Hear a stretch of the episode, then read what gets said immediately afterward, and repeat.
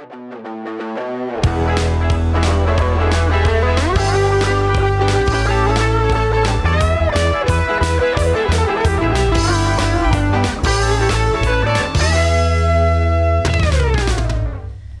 euh, bienvenue à... Tu peux-tu le faire? Je veux que tu le fasses. Bienvenue à C'est tout un podcast. Le podcast qui est vraiment merveilleux, qui parle de films, avec lequel on prend une bière, on va jaser pendant on sait pas combien de temps. T'as trop de vie en toi, ça fonctionne Ah, pas. Donc, euh, pour ceux qui euh, sont au courant des plus grands podcasts de bière, vous avez reconnu la voix suave et chaude je de parle, P.A. comme, Mayotte. je parle pas comme ça dans mes podcasts. Tu parles, tu parles Ben, pas merci. pire. T'as quand Merci, même un, petit timbre euh, assez mielleux. Mhm. Je trouve que t'as quand même un bon petit miel. Merci. Euh, tu prends-tu une scoop avant Non, avant même pas, même non, pas, non, même non, pas. c'est, naturel. Ouais, on est né même. Merci de, merci de m'inviter encore, moi et ma voix. Toujours. C'est toujours euh, un honneur de t'avoir. J'aime toujours ça être là. bon, ben, l'idée Ah aussi, elle oui. En plus, tu, me disais comme, ah, je sais pas, les chats, la porte, des fois les chats sont là. Ben là, c'est que j'ai- euh, il fait chaud. Fait que euh, faut laisser l'air climatisé. pa- Parce que pour de vrai, il y, a des- il y a des épisodes où j'étais comme, ok, on ferme la porte. Puis quand c'est un épisode de deux heures, ça Ouais. passe. Mais il fait tellement chaud. C'est vraiment comme un four. là. Puis en plus, on vient de cuisiner. euh, Ouais, il fait ben trop chaud. C'est parfait d'entendre des chats dans un Ouais, puis là, podcast le sur monde, ça va Reservoir être des, Dogs. des petits guests, euh, des petits guests surprises. Puis ma, ma chatte est très vocale. Elle fait beaucoup de bruit. Donc, euh, ben, si vous avez compris un peu c'était quoi la référence, ben, on parle de, du premier long métrage de Quentin Tarantino. En fait, corrige-moi si euh, j'ai tort, mais il a, il a travaillé sur plusieurs projets.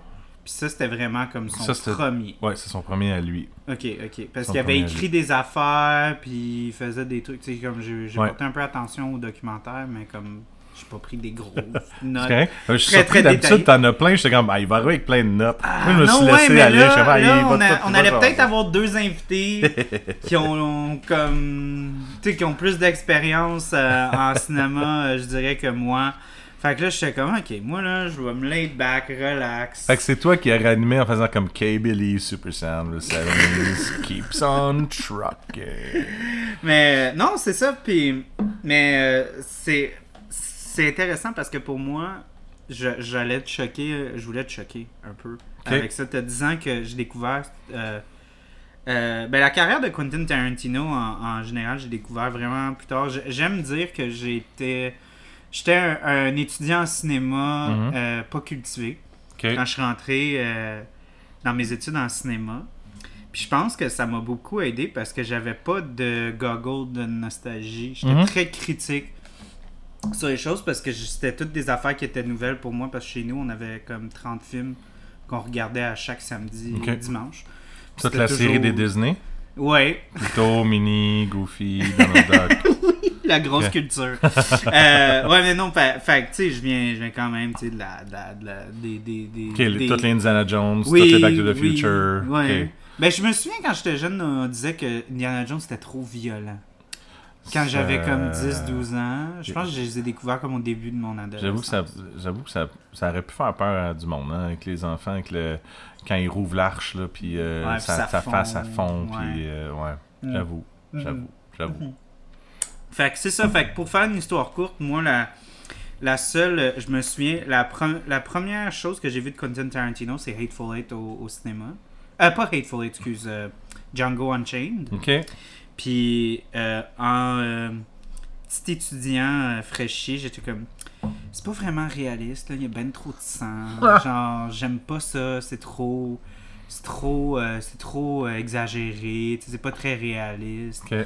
J'avais pas comme le. T'as dû avoir une espèce de belle référence quand t'as starté Reservoir Dogs, quand tu l'as réécouté. Ben là, j'ai. Parlant du sang, il s'est amélioré côté sang. Ouais, ben, tu sais, là, je. J'étais, j'étais, tu sais, puis là, euh, il y a un moment donné, il y a quelqu'un qui m'a dit, écoute, Charles, parce que c'est- un peu ça le but. tu sais, c'est- c'est comme, c'est c'est un style, puis c'est comme, c'est ça le style, tu sais. Moi, j'étais, j'étais, J'aimais beaucoup dans ce temps-là la série Hannibal avec euh, Mads Mikkelsen. Ouais, hey, j'ai même Ça, pas écouté c'est cette série-là comme- au complet. J'ai vu un ou deux épisodes, j'ai même pas écouté au complet. euh. Puis ça, c'est comme tout le contraire, c'est comme hyper réaliste, comme où le sang il est presque goudron noir, tu sais, puis il est super épais, puis tout. Fait que j'étais vraiment là-dedans, fait que là, le gros sang qui pisse à, à l'eau, ça, ça m'allumait pas. Puis là, je, je sens que ça a comme dû ternir mon jugement, parce que j'ai re-regardé Django Unchained, puis je suis comme, Chris, c'est fucking bon comme film, là, c'est... C'est un de mes préférés, je pense, de Quentin Tarantino. Ça, puis moi, je viens du théâtre, fait que j'aime beaucoup Hateful Eight parce que c'est littéralement c'est une pièce de théâtre ouais. en film. Puis je l'ai vu en. C'était-tu en 35 mm qui était Ou en Ça se peut. soix- soix- 70 Parce que c'est Chris Nolan qui vient de sortir le 60. Je pense que c'était 35 mm. Ben, Quand ils l'ont 70, sorti, la- le, le- ouais. le- quand il est sorti, c'était en 35 mm. Hein? Ben, il l'a peut-être fait en 70 parce que Laurence d'Arabie, c'était un des derniers films faits, je me souviens pas, en 70 je me souviens bien en 70 mm. Ok. Je me souviens euh, plus c'était quoi le millimètre, mais c'était comme un gros. euh, c'était un gros événement. on va le checker. Continue à parler, je vais checker ça. Non, mais c'était super le fun comme euh, expérience parce que il avait séparé le film en deux, comme une pièce. Il y avait un entracte. Puis euh, euh, aussi, le, au début, il y avait une petite musique. Quand tu rentrais, il n'y avait pas d'annonce. Ok. Puis c'était écrit ouverture. Fait que là, les gens, ils s'assisaient comme au théâtre. Puis il y avait une 70 petite mm, musique. Django. C'était. ça- euh, pas Django, euh, Hateful Eight. Ah, mais Django, il l'était. Ah, ok. Fait que Ok. c'est peut-être là le. Mais c'était vraiment Hateful Eight, moi, que Ah ouais? j'ai vu. un- un- Désolé, mais j'ai essayé Django, puis c'est. euh, Hmm. On va essayer Twilight. Hateful Eight. Qu'est-ce que ça donne? Mais c'est pas les films qu'on parle aujourd'hui, mais tu sais, c'est juste comme. c'est- Aussi, ça. ça veut dire qu'il aime ça travailler avec ça. Comme. Ok. euh, comme euh, comme notre. Euh, voyons, tu viens de dire Chris son nom. Nolan. Chris Nolan qui aime travailler avec IMAX, puis tout ce qui est le 1000 millimètres de IMAX, puis les caméras, puis tout. Euh, Mhm. Peut-être qu'il aime ça filmer sur 270. euh, Ok. Je connais pas ce côté. euh, de Ben, c'est vraiment de plus Quentin. large, là. Mais, euh, tu sais, c'est. En tout cas. Ah, ce euh, Quentin. Toujours yes. des choses à découvrir sur Oui. Ben, c'est ça. Fait que moi, je m'in- je m'introduis, mais euh, je trouvais que c'était plus intéressant de savoir ta perspective. Parce que toi, bon, pour ceux qui te connaissent juste dans le monde brassicole, je le répète, Hmm. t'es un énorme cinéphile. T'as été gérant de, du cinéma Pine pendant un certain nombre de temps. Oui. t'es vraiment. Cinéma a presque plus une grosse partie de ta vie que le monde brassicole. Oh, quasiment, c'est pas. Oui, oui, quasiment. Euh, une bonne partie, très bonne partie. En fait, euh, j'ai toujours aimé les films, même encore aujourd'hui, euh, autant les séries télé, les films. euh, j'ai pas la chance d'en écouter autant que je le faisais avant, parce qu'avant, je, je n'écoutais vraiment tout le temps. Euh, euh, mais c'est con à dire, mais tu vois, j'ai pas découvert Quentin avec Reservoir Dogs. Euh, j'ai pas commencé au début. J'ai vraiment découvert avec le classique Pulp Fiction, comme Ouais. plusieurs personnes ont découvert avec. Puis là, je fais comme, ok, mais c'est qui lui? Je veux savoir plus sur lui, je veux découvrir lui.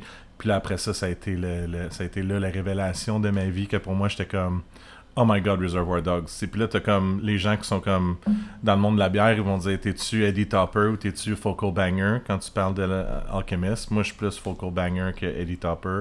Fait que je pense que c'est un peu la même chose. Je suis plus Reservoir Dogs que Pulp Fiction. Mais Pulp Fiction a un autre côté super le fun à analyser. Il y a plusieurs. Il y a tellement de choses dedans. Puis j'enlève rien à Pulp Fiction. Mais je trouve que Reservoir Dogs, dans sa simplicité. C'est Euh, que ce que j'adore. Je pense que ce qui est le fun de Reservoir Dogs, c'est que ça a cette espèce de.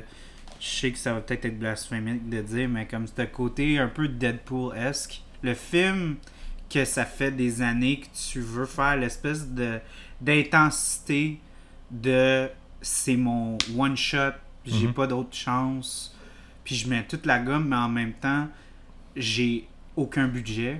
Fait que je Ben- trouve plein de moyens très intelligents pour travailler autour de certaines restrictions Oui. de production. Oui, je en Parce fait, que c'est un heist movie, pas de heist. Exact. Tu vois pas le heist. Tu, vois, vois tout pas le après. heist. Tu vois tout autour, Ouais. mais tu vois rien. Beaucoup de dialogues, beaucoup de scènes, euh, des, des, des- Dans- ce qui s'est passé avant, des, des petites scènes de- vite, vite, de pendant ou après, whatever. Mais, euh, tu sais, oui, ça a été un de ses premiers films euh, plus officiels. Puis tu sais, quand on pense à ça, moi je pense, ce que tu viens de dire, ça m'a plus fait flasher sur Kevin Smith, puis tous les premiers films qu'il a fait de Clerks, qui a mis, euh, je pense c'était comme 4 ou 5 cartes de crédit qu'il a loadé pour faire son film, qui finalement son film s'est ramassé à Sundance, puis le monde ont trippé.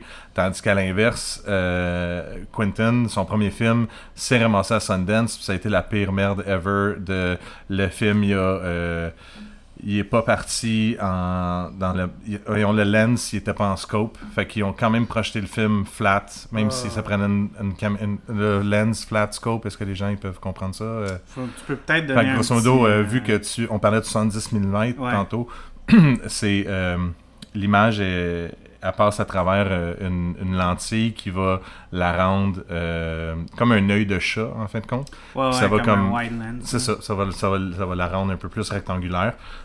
Ben, il n'y avait pas cette lentille-là à Sundance, il y avait juste une lentille flat. Donc, ce qui veut dire qu'il représente l'image telle qu'elle sur l'image qui passe devant.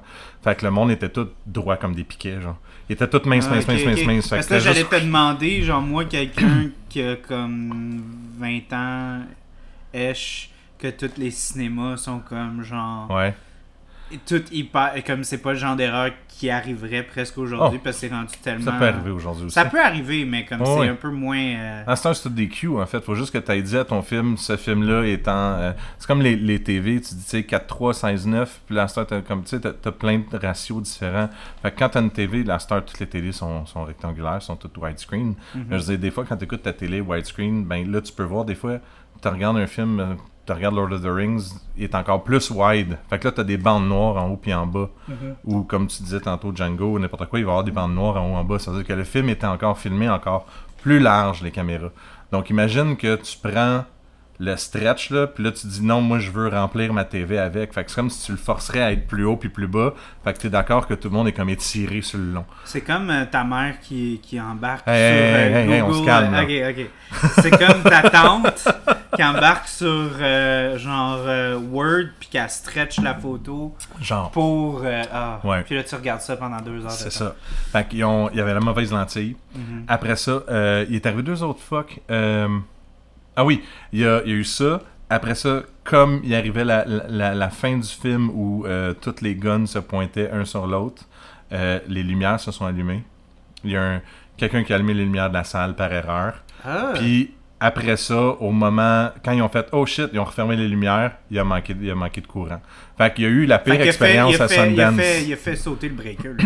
Fait qu'il y a eu la pire expérience ever. ah, wesh. Fait que tu vois, t'as comme deux trucs. Puis Quentin, en fait, a eu la chance avec son. Lui, il avait prévu un budget de. Je pense que c'était 30, euh, 30 000.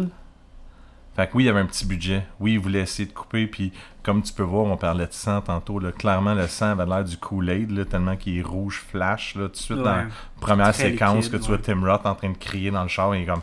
il le sang, il est comme tellement irréel, tu sais.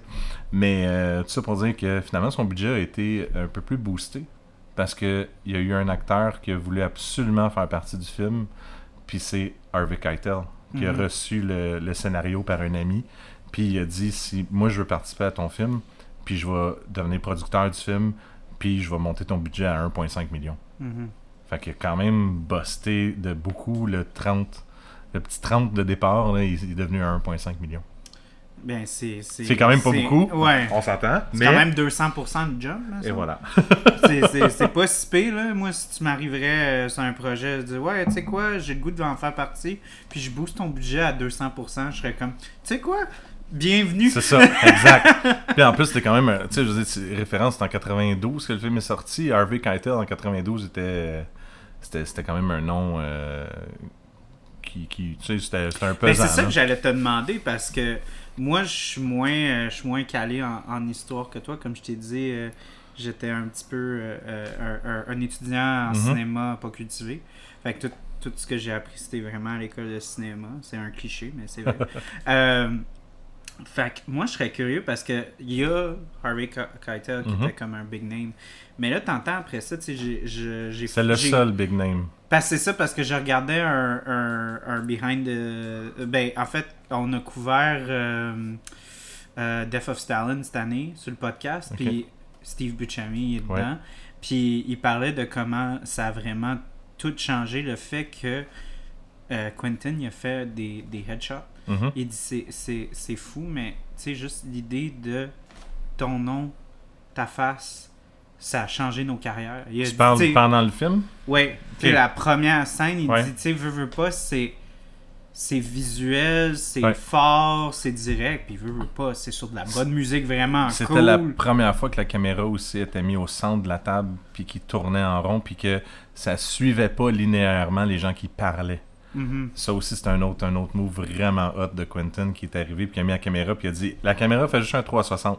Vous continuez à parler pareil. Parce que dans une conversation, ça veut pas dire que tu écoutes toujours les personnes qui s'écoutent, qui se parlent un à l'autre. Des fois, le, ça se passe à Ça- gauche de toi, ça se passe à droite. Fait que il doit vraiment avoir cool aussi aussi. un peu du bou- bougeage dans le mixage audio aussi. Là, qui- Je te dirais, et de, de- réécoute cette scène-là en Ouais. ayant ça en tête, Mais je, c'est malade. je l'aime beaucoup, cette, cette scène-là, parce qu'on parle beaucoup de comment euh, beaucoup de gens euh, donnent à Quentin le, le gros bout du bâton du fait qu'il a vraiment pou- poussé le dialogue très naturaliste Oui, oui, oui. par rapport au fait qu'avant c'était des vraies conversations avec des coupages dans le son, tu sais, comme c'est presque une pièce Ouais, ou parce même que un, un- un- c'est très c'est très euh, comment on dit stagé dans le sens.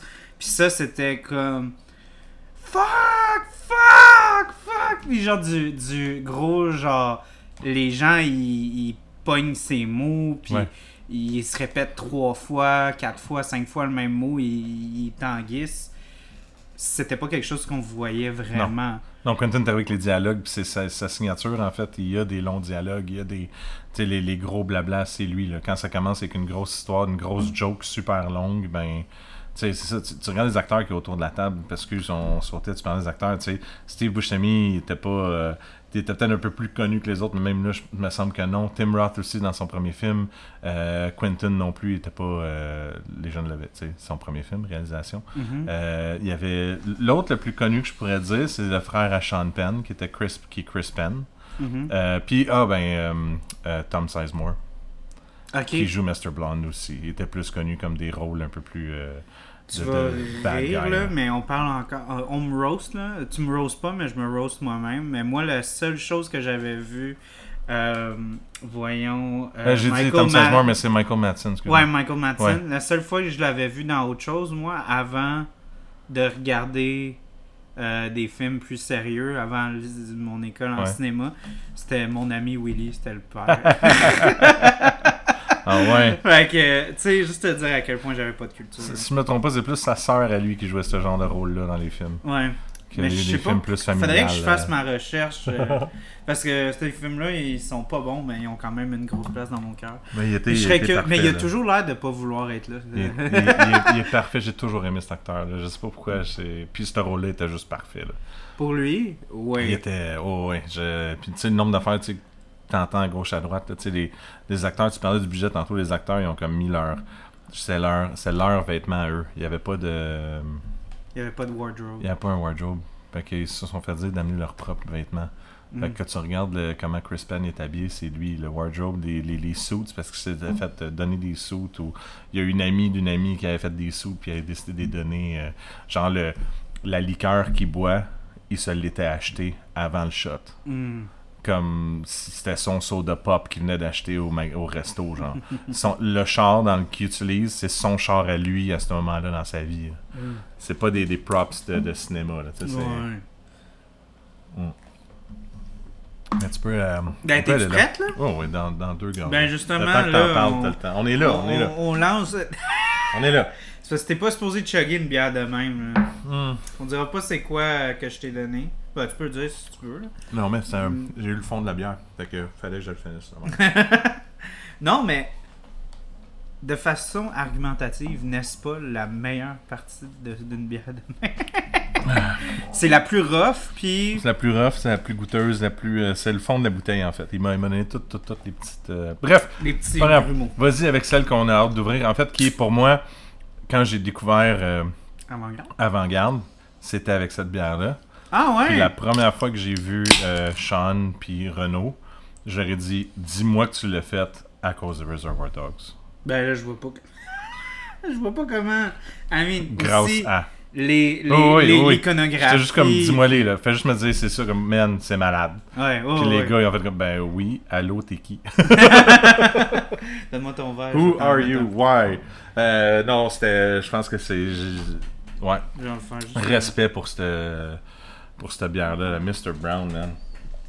Elle est pas très cher non plus, le 4,99 là, dans un, dans un dépanneur spécialisé. C'est dans les, dans les bonnes euh, classiques euh, Pas trop Brown cher. À prendre, pas cher. euh. Et voilà. Merci, full. Je me souviens du. Hey, ça fait tellement longtemps que je vends de la bière. Puis je suis jeune, là. Mais je me souviens dans le temps qu'elle était en bouteille. Dans le temps, bouteille! ouais, dans le temps, bouteille de 500 ml avec la même étiquette. Puis Euh, c'était- des bouteilles que j'aimais beaucoup. C'était les, les rondes, rondes, rondes, rondes avec le, Ouais. le pied vraiment très mince. J'aimais. Je sais pas pourquoi j'aimais beaucoup ces bouteilles-là. Peut-être parce qu'ils étaient les plus fragiles de la gang? Je sais pas. Je sais pas, j'aimais. Je trouvais qu'il y avait une certaine élégance. Pour ça, puis- tu faisais t'aimais les autres versions aussi qui étaient peinturées des fois, Mm. que Schlag utilisait. Mm. Les givrés, là? Ouais, ben Ah, c'était c'est- ouais. c'est peinturé en fait. Ah, c'était peinturé? Ouais. Ouais, non, ça, j'aimais C'est ça. une peinture, je viens de briser ton. euh, Mm. C'est pas le verre qui est euh, C'est raboteux, grave, c'est c'est beau dans ma tête. Moi, je tiens à, à dire, là, je me, je me verse dans mon verre, euh, dans mon verre de réservoir, Ben oui. ce qui est de la microbrasserie euh, réservoir, qui risque d'avoir une bière ou deux va Mhm. peut-être boire ce soir. Ben oui, peut-être. On, est comme Quentin, on garde nos punch Ouais, on proches pas. du chest. Donc, euh, santé, mon cher. Santé. Moi, je vais me faire un petit. Moi, je trouve ça vraiment acide ce qu'on a bu avant. Fait... Mais euh, j'aime bien. Mais oui, c'est sûr, en fait, euh, c'est écrit en fait euh, derrière. T'as-tu lu la description? Va longtemps, mais tu peux y aller pour l'épisode. pour les auditeurs à la Ben en fait, en fait, si vous l'écoutez en anglais, le film, ça commence en disant Nobody wants to be Mr. Brown. Fait que personne ne veut être Mr. Brown, personne ne veut boire une Brown Ale. La Brown Ale est le personnage ingrat de la scène brassicole d'aujourd'hui, celui qui meurt dans l'indifférence générale au milieu du film sans en affecter le cours de l'histoire. Mais soyons clairs, un caractère complexe et nuancé mettant en vedette d'intenses noisettes et de la gueule. Oui, de la gueule. Attends, quiconque ose braver le brun. As-tu ce qu'il faut? Ouh. Mais oui, Mais en je, fait... euh, je l'aime beaucoup Ouais. parce qu'elle elle me fait penser à Quentin. Elle est franche, tranchante, un peu low-key agressante. Tu sais, ça te pogne par. C'est pas. euh, Il y a des petites matantes que ça va choquer. Je veux dire ça de même. C'est. c'est euh, Mais en même temps, tu sais, c'est sucré avec la noisette. Tu sais, Ouais. fait que c'est. C'est un petit bonbon en même temps aussi, comme les films de Quentin Tarantino aussi. Ah. C'est, c'est quand même, quand tu peux apprécier, c'est du bonbon. J'aime j'aime beaucoup tes références. Mais en fait, euh, oui, le fait qu'il a joué Mr. Brown puis qu'on le voit pas beaucoup dans le film et tout. Mais euh, savais-tu, la, la dernière, que le rôle qui s'était donné n'était pas celui de Mr. Brown? Ah non, ça Non, je savais il pas. s'était donné le rôle de Mr. Pink. Et tabarnak, ouais, ça, Ouais. C'est, ça c'est autre chose. Puis que c'est en audition qu'il a dit à Steve. à Steve Buscemi si tu veux le rôle, faut que tu fasses une édition en or. Pendant que le gars ait réussi son audition parce que. il Ben a honnêtement, ça va peut-être te choquer, mais Steve Buscemi, c'est mon personnage préféré dans le film. Euh, Et il est très bon. j'adore, L'acteur est très bon soi, là. Ben oui. Mais j'adore Steve Buscemi. Ben justement, Steve Buscemi aussi dans euh, Death of Stalin aussi, c'est mon personnage préféré. Mais dans ce film-là, il... ça me fait capoter parce que c'est le genre de gars que je voudrais puncher dans la face dans la vraie vie.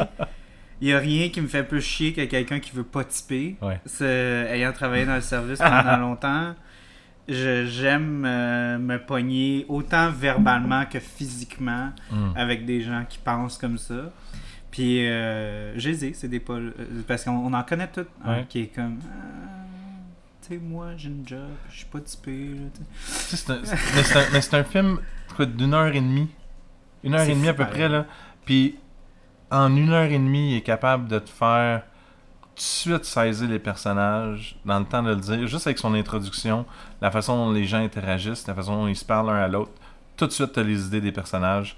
Puis après ça, c'est juste des mises en. Tu sais, c'est des conflits un après l'autre. Puis juste avec ça, t'es capable de te dire, comme là on parle, là, puis on est comme, ok, Steve Buscemi était vraiment bon dans ce rôle-là. Après c'est comme, ok, mais oui, c'est vrai, euh, comme Mr. Blonde il est juste malade. Euh, Harry Keitel est super bon. Euh, là, après ça, c'est comme, ok, mais. Mais Harvey Keitel, c'est le cœur bon. du film. Oui, oui, mais, oui, c'est le, personnage principal. Mais, tu sais, euh, Chris Penn est super bon aussi dans le petit fils de riche mafieux, Oh, un mais peu de je qui fait- l'adore, il est vraiment tout. bon. Puis Tim Roth, qui est comme un de mes acteurs top, il est juste. Comme dans ce film-là, il, il est malade. Il y a un range Oui. beaucoup plus, je trouve, que les autres. Tu sais, il, Le- il doit, ben, de, de un, il joue un agent double. Oui. Fait qu'il faut qu'il joue son. Il faut qu'il change son jeu, dépendant. Puis si tu portes attention, tu dis, ok, il est, il est différent. Il est pas complètement. C'est pas une grosse différence, mais il y a une différence. A ça, les bons acteurs, ils comprennent. Il est aussi à terre en plein milieu du film, la moitié du film de temps à rien faire. Je veux Oui. dire, comme. Oui. Puis les, puis les séquences qui te le montrent, elles, son histoire. Son histoire, quand il raconte l'histoire pour se faire rentrer dans la gang. Ben, j'a- j'allais te dire. Euh, je pense que c'est la seule note que j'ai notée dans mon sel hier parce que j'étais fatigué. Mais j'allais te dire la scène qui. euh, qui, euh, qui raconte justement, Ouais. mais pas nécessairement dans le bar. L'évolution. Quand on voit sa perspective, quand il parle, quand ils le mettent dans les toilettes, Ouais, puis ça change. ça change, puis la caméra tourne, puis Ouais. là on a les, on a les, les, les coupures au shérif. Il devient les méchants, les bons, les méchants. Le bon, il devient le méchant qui parle au bon. Puis. Ça, c'est du. Ça, c'est. Je pense c'est ce qui a mis Ouais. Tarantino sa main. Genre, si tu devrais me dire, ok, sors une scène. Tu sais, on a les scènes là, de comme. Montre-moi une scène de Christopher Nolan dans, dans The Dark Knight. Sors-moi Ouais. une scène, c'est ça. Si, sors-moi une de Xavier Dolan dans X-Film. Une de, de Denis Mhm. Villeneuve. Ça, c'est vraiment. Celle de Quentin. Quentin, puis c'est le nouveau, le vraiment comme le renouveau, le vraiment de comme. C'est la façon qu'il utilise la caméra pour s'exprimer. Ouais. Puis c'est. Tu sais. C'est organique, mais tellement stagé en même temps. C'est juste pour du. C'est juste pour du style. Puis Ouais, je mais- sens qu'il n'y a pas beaucoup de réalisateurs Non, a- qui le font dans une, dans une optique de juste pour donner une histoire plus colorée à un personnage. Pas à je suis un artiste et je veux que ça soit coloré Ben, il y a littéralement tout mon ça image. aussi dedans. oui, il y a ça. mais en même temps, c'est vraiment plus. euh, je trouve que c'est plus à. Au dé- C'est plus à. À l'avantage de, de l'histoire qui est portée Oui. que lui en tant que je suis un réalisateur qui a beaucoup de style, regardez Oui. de la façon que je peux tourner. Mais il a comme une capable de faire les deux en un, en fait. Il a fait un Je deux en un, mais en même temps, on dirait que c'est plus au service de l'histoire. Comme Oui. mettons, moi j'ai bien de la misère avec Stanley Kubrick. Ouais. Parce que je trouve au contraire que c'est tout le contraire. On dirait qu'il est trop. Sa contemplation est prétentieuse. Ok. Parce que je trouve que c'est trop. Trop. Puis c'est utiliser le médium visuel pour justement te sédimenter en tant qu'artiste. Mhm. Je trouve que c'est pousser la limite. Mais là, tu Ça, vois, mais, pour tu- moi. mais je trouve ça cool. C'est cool que tu dis ça parce que je trouve que c'est c'est pas tout le monde qui vont voir l'imagerie là-dedans. Ouais, mais sais, en c'est fait, le- le vraiment monde va voir- expressif. Le monde va voir l'évolution parce qu'évidemment, tu le vois. Ben, le monde le- sont pas supposés rien voir s'ils sont dans le film. là, c'est. Ils sont supposés être comme, hey, c'est un bon film, puis j'aime. Ouais, c'est ça. j'aime Mais ça. tu vas voir le resto, tu vas voir qu'il se pratique sur le rooftop. Là, après ça, tu vas le voir qu'une fois que c'est pratiqué 15 fois, 20 fois, 100 fois sur le rooftop, là, après ça, il fait sa présentation devant les méchants. Puis après ça, pendant qu'il fait la présentation devant les méchants, il se retrouve devant les policiers. Puis après ça, il, ben, il, mais il, est encore en train de faire Mais il est son encore en train de speech. faire. Mais en fait, c'est ce que tu vois que le speech marche. Parce qu'en fait, t'as Ouais. lui qui est dans le bar devant trois bandits. Mais c'est parce qu'il a été capable de faire une si bonne immersion Puis, que t'es tellement son dans histoire. l'histoire que t'oublies que c'est pas réaliste du tout. Ouais, que ça aussi- pourrait te détacher de l'histoire si ça serait vraiment ça. mal exécuté. Mais t'as aussi l'image qui fait qu'à l'inverse, que dans son histoire, il devient tellement bon qu'il devient un méchant. Mm. Puis qu'il c'est comme s'il parlait. Finalement, les gens devant lui, c'est des policiers. Mhm. Fait que finalement, il, il s'est comme rendu de l'autre bord. C'est comme le côté de l'acceptation, de faire, OK, il est tellement rendu loin dans son histoire qu'il croit tellement qu'à cette heure, il est le, entre guillemets, méchant devant les policiers. Man, je, je- t'as raison. Cette scène-là est juste malade. Elle est malade, malade, malade. Mais le pire, c'est que c'est c'est fou aussi parce que c'est tellement pas le cliché Tarantino qui te vient tout de suite en tête Non. de comme ah, c'est une histoire tu sais, qui est que. Oui, il y a du gros parlage, mais en même temps, moi, c'est pas ça qui m'attire dans cette scène-là.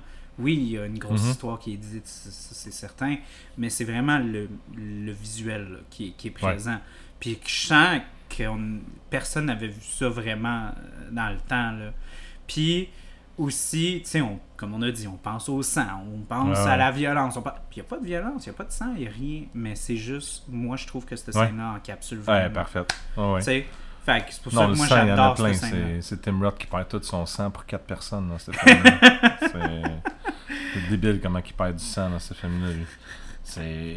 Mais t'as t'as pas parlé de la bière, toi, euh, une petite appréciation? Hey, mais J'avais rien à dire de plus que tout ce que tu as dit. Mm. C'était, c'est, juste parfait, en fait. C'est, une- un brown ale. C'est, si tu veux découvrir quelqu'un qui me dit qu'il aime les rousses, qui aime les bières maltées, puis qui veut un petit peu plus de, justement, aller chercher le côté maltais, le petit côté noisette, est juste parfait là-dedans. là. C'est, Mhm. moi, c'est, c'est un go-to, là. Euh, Ouais, mais je pense, moi, je vois beaucoup les gens. que- Les gens, ils ils ont de la misère. Souvent, les rousses irlandaises sont comme trop sucrées, puis pas assez sur le malt. C'est comme un sucre qui est comme. Ouais. Trop sucre, comme te pourrir la dent sucrée. Ok. Euh, puis ils ont l'impression que c'est flat, puis des affaires comme ça. Puis souvent, je dis, prendre brown ale, les grains sont un petit peu plus torréfiés. Ouais. Va T'as plus une présence de noisette. Malt, même, puis euh, de la noisette, puis tout ça, que les rousses traditionnelles. Puis tu sais, des fois, puis après ça, tu tombes aussi dans d'autres palettes de comme, tu sais, mettons les marzennes, où est-ce que c'est comme. Oh, ouais, ben là, ouais. Là, c'est comme, c'est peintable Ouais, ouais. as fuck, là, Ouais. c'est pas. C'est pas une bière qui te réchauffe l'hiver. du tout. Non. non, Qu'on boit non, au mois d'août, là, mais. Le pourcentage, c'est 4,5%. là.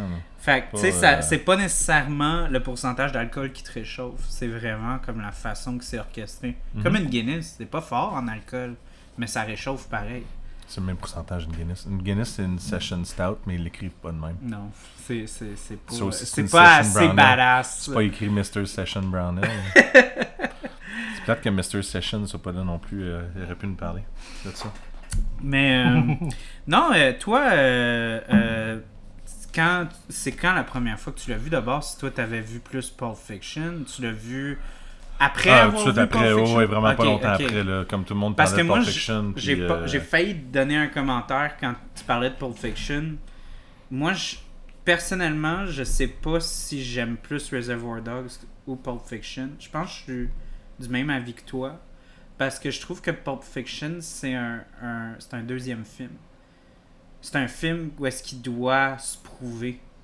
hum, Puis souvent, je trouve que des fois, quand t'es trop gros, trop grand, trop fort, c'est pas mieux. ok. Puis, comme tu avais dit, Pulp Fiction, il y a tellement il y a tellement d'affaires que j'aime, il y a tellement de scènes iconiques, tu sais, j'adore Sammy J, puis Tim Roth aussi. Tim Roth dans ce film-là Mhm. aussi, j'adore ça. Puis je trouve que les, les scènes, l'écriture est plus... Mais on l'a entendu un million de fois, là, les, les lignes. là. Does he look like a bitch? Tu sais, euh, mais je trouve que la non-linéarité est poussée trop à l'extrême dans Pulp Fiction. Je trouve que ça fait Ouais. mal au film comparé à Reservoir Dogs. La non-linéarité aide le suspense, donne des bonnes couches aux personnages. Parce que, comme tu as dit, tu as une conversation, tu es capable de saisir Ouais. le monde juste Ouais, après la première conversation. Mais tu apprends à connaître les personnages à travers les flashbacks, à travers tout ça. Fait que la non-linéarité. Linéarabilité. Linéaire. Linéa- ah, en tout cas, Non linéaire. non point. linéaire, aussi. Ça Euh, se suit pas. ça se suit pas, quoi. Vu que c'est mélangé comme ça. Ça aide Ouais. au, au, au suspense. Tandis que dans Pulp Fiction, je trouve que le film, il est tout croche. Ouais. Pour le Ouais, fait d'être si- tout croche. Si, si t'es sur ton sel pendant deux secondes. Tu euh, comprends Ouais. Ton bain, il n'y avait pas autant de sel dans les mains du monde à ce moment-là quand le film est sorti. Fait que c'est pour ça que je trouve que Pulp Fiction, je dirais pas que c'est un moins bon film que ce film-là, mais je trouve que Reservoir Dogs est plus efficace. Ben, en fait, c'était la- Pulp Fiction. Pulp Fiction, Pulp Fiction c'est aussi, si je me trompe pas, la, la première fois qu'il écrivait avec des gens en tête. Tu sais, Mm. comme. euh, Samuel L. Jackson avait. Ouais, mais lui, il avait appliqué pour jouer un rôle sur Reservoir Dogs. Il l'a pas eu. Puis quand il l'a vu à Sundance, il a dit, hey, moi, je- ou l'inverse, quand il l'a vu à Sundance, il a dit, moi, j'aurais aimé ça jouer dans ce film-là. Puis il a dit, ben, j'ai quelque chose pour toi plus tard, je suis en train de travailler là-dessus. Fait que, tu sais, il a commencé, puis c'est ça que- qui est cool avec Quentin, c'est pour ça que les acteurs reviennent souvent, parce que il écrit non seulement ses histoires pour écrire l'histoire, mais il les écrit avec des acteurs en tête. Ouais. Fait qu'il écrit avec ça. Puis ça, ça a été une autre de ses forces avec les autres. Mais oui, il est arrivé avec ça. Puis je veux dire, après ça, t'as tout le côté. Ouais, mais Quentin, il a relancé la carrière de, de John Travolta, de Samuel Jackson, de monde comme ça. Qui, qui, il a relancé des carrières qui étaient à bout.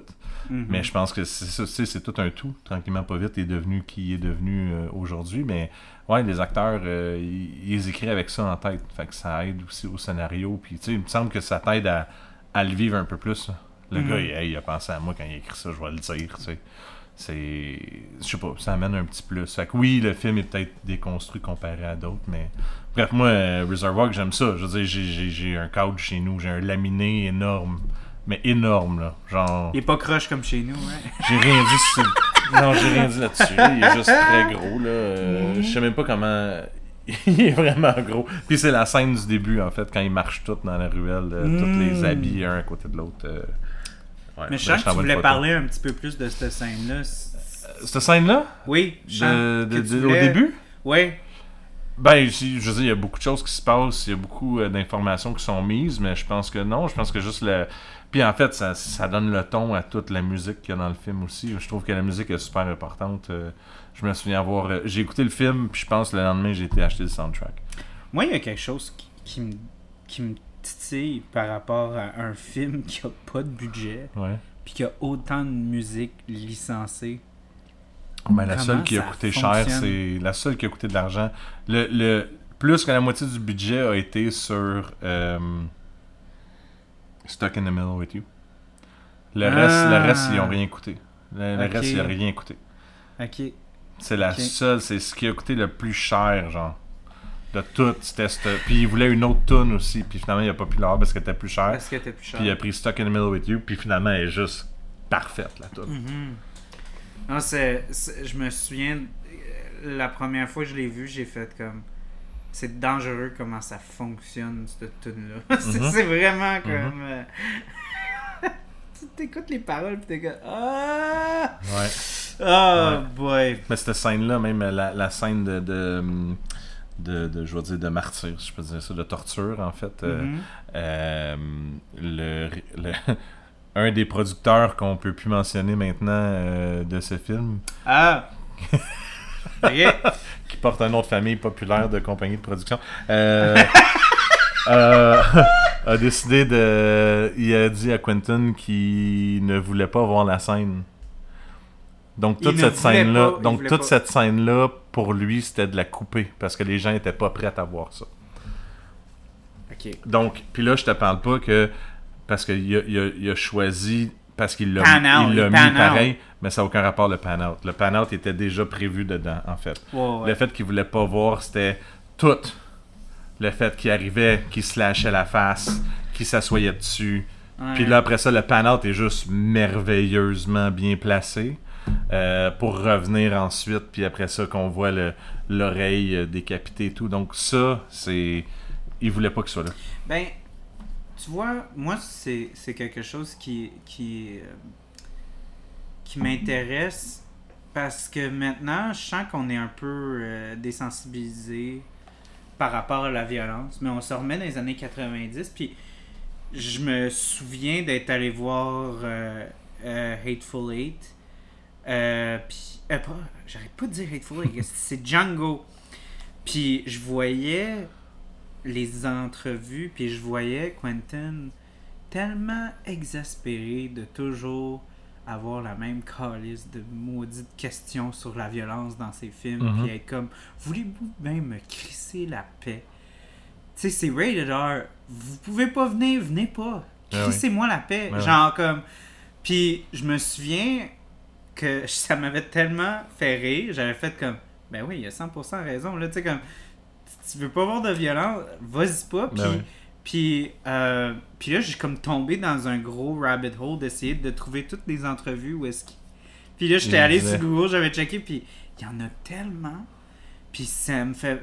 C'est fou de penser que 15 ans, presque 20 ans plus tard, il se fait encore Ben oui, mais. harceler par les, les- Je sais que ça vend bien les journaux, puis tout, puis ça fait des clickbait, puis ah ouais, donc. Ben, je peux, moi, je te dirais juste qu'il y a encore du monde sur Facebook qui écrivent des commentaires où est-ce qu'ils n'ont pas d'affaire à en écrire. Si, si le commentaire les fait chier, ils sont pas toujours obligés d'écrire que ça les fait chier.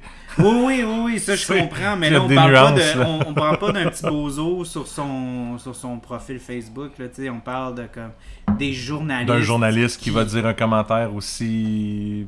Ben, pas- Moi, c'est plus la notion qu'un journaliste construit son entrevue. Ah, qui autour construisent de là-dessus, tu veux dire. Comme lui, là, il a comme deux minutes, cinq minutes de parler à ce réalisateur-là, puis il décide de se construire Ouais. là-dessus. Parce qu'il veut. J'avoue qu'il doit veut être ailleurs. comme. Est-ce qu'il veut. Parce que c'est certain que c'est intéressant de. euh, d'avoir une conversation vraiment. Puis je sens que Quentin, il est prêt à avoir une genre de conversation profonde là-dessus, mais il trouve juste que c'est jamais bien approché. C'est toujours du sensationnalisme, c'est jamais comme une vraie question Oui, oui, ben oui. sur. Puis Ben, en même temps, à quel point est-ce que. Je sais pas. Moi, moi qu'est-ce que t'en penses, toi, de, de, de, de ça? Puis qu'on se remet encore dans le. Parce que je pense que c'est, important. Parce que justement, monsieur producteur, qu'on, qu'on- qui est rendu comme Voldemort, qu'on ne peut plus prononcer le nom, euh, il- je veux pas dire qu'il a pas 100% tort, mais comme en même temps. Non, mais je comprends. C'est juste, c'est comme son premier film, puis c'est, c'est d'une façon argumentative plus violent que certaines affaires dans Kill Bill, là, Oui, mais je, je, je C'est, peux c'est comprendre. plus graphique, c'est plus gratuit. Tu sais, dans Kill Bill, c'est vraiment c'est de la vengeance, qui est très profonde. Mais tu sais, a Tandis violence, a que pas violence. ça, c'est, ça, c'est psychopathe, psychopathe qui s'amuse, qui... C'est un chat qui joue avec une souris qui est Ouais. morte, là, tu sais, qui donne des coups de patte. Oui, oui, mais l'autre, il l'a il- C'est- il c'est lu quand même le scénario. là. C'était écrit dans le scénario. Fait que lui, il a lu le scénario avec ça en tête.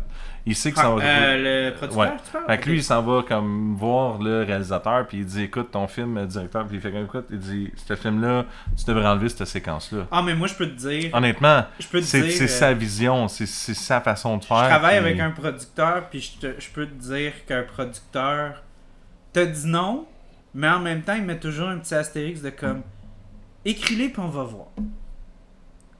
Ou shoot-les, on va voir. Ouais.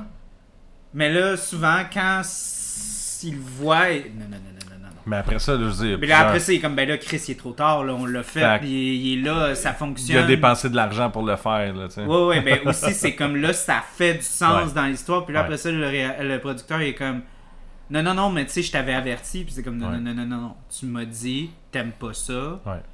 mais vas-y pareil. Tu sais, fait que je pense que c'est un peu ça. Mais je- en tout cas, je suis. Je trouve juste que en même temps, moi, ça m'a un peu choqué parce que j'étais comme Aïe, aïe, esti, genre, premier film, une scène aussi violente, Mhm. vraiment graphique aussi.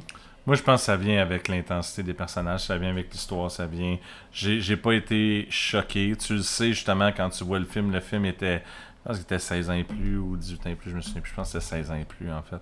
Puis, je suis comme, honnêtement, oui, la scène est graphique. Oui, la scène est, là. euh, c'est fait pour te mettre, te, faire comme, oh my god, ok, ils, vont loin. Ou je pense que ça, ça va avec le film. Est-ce que. Tu sais, je dis pas s'il avait montré la, la scène au complet, si tu sais, si vu le gars en train de se faire découper l'oreille, whatever. Non, je pense que le pan-out, justement, il est parfait, il est bien mis, t'entends les bruits, t'entends ce qu'il y en est.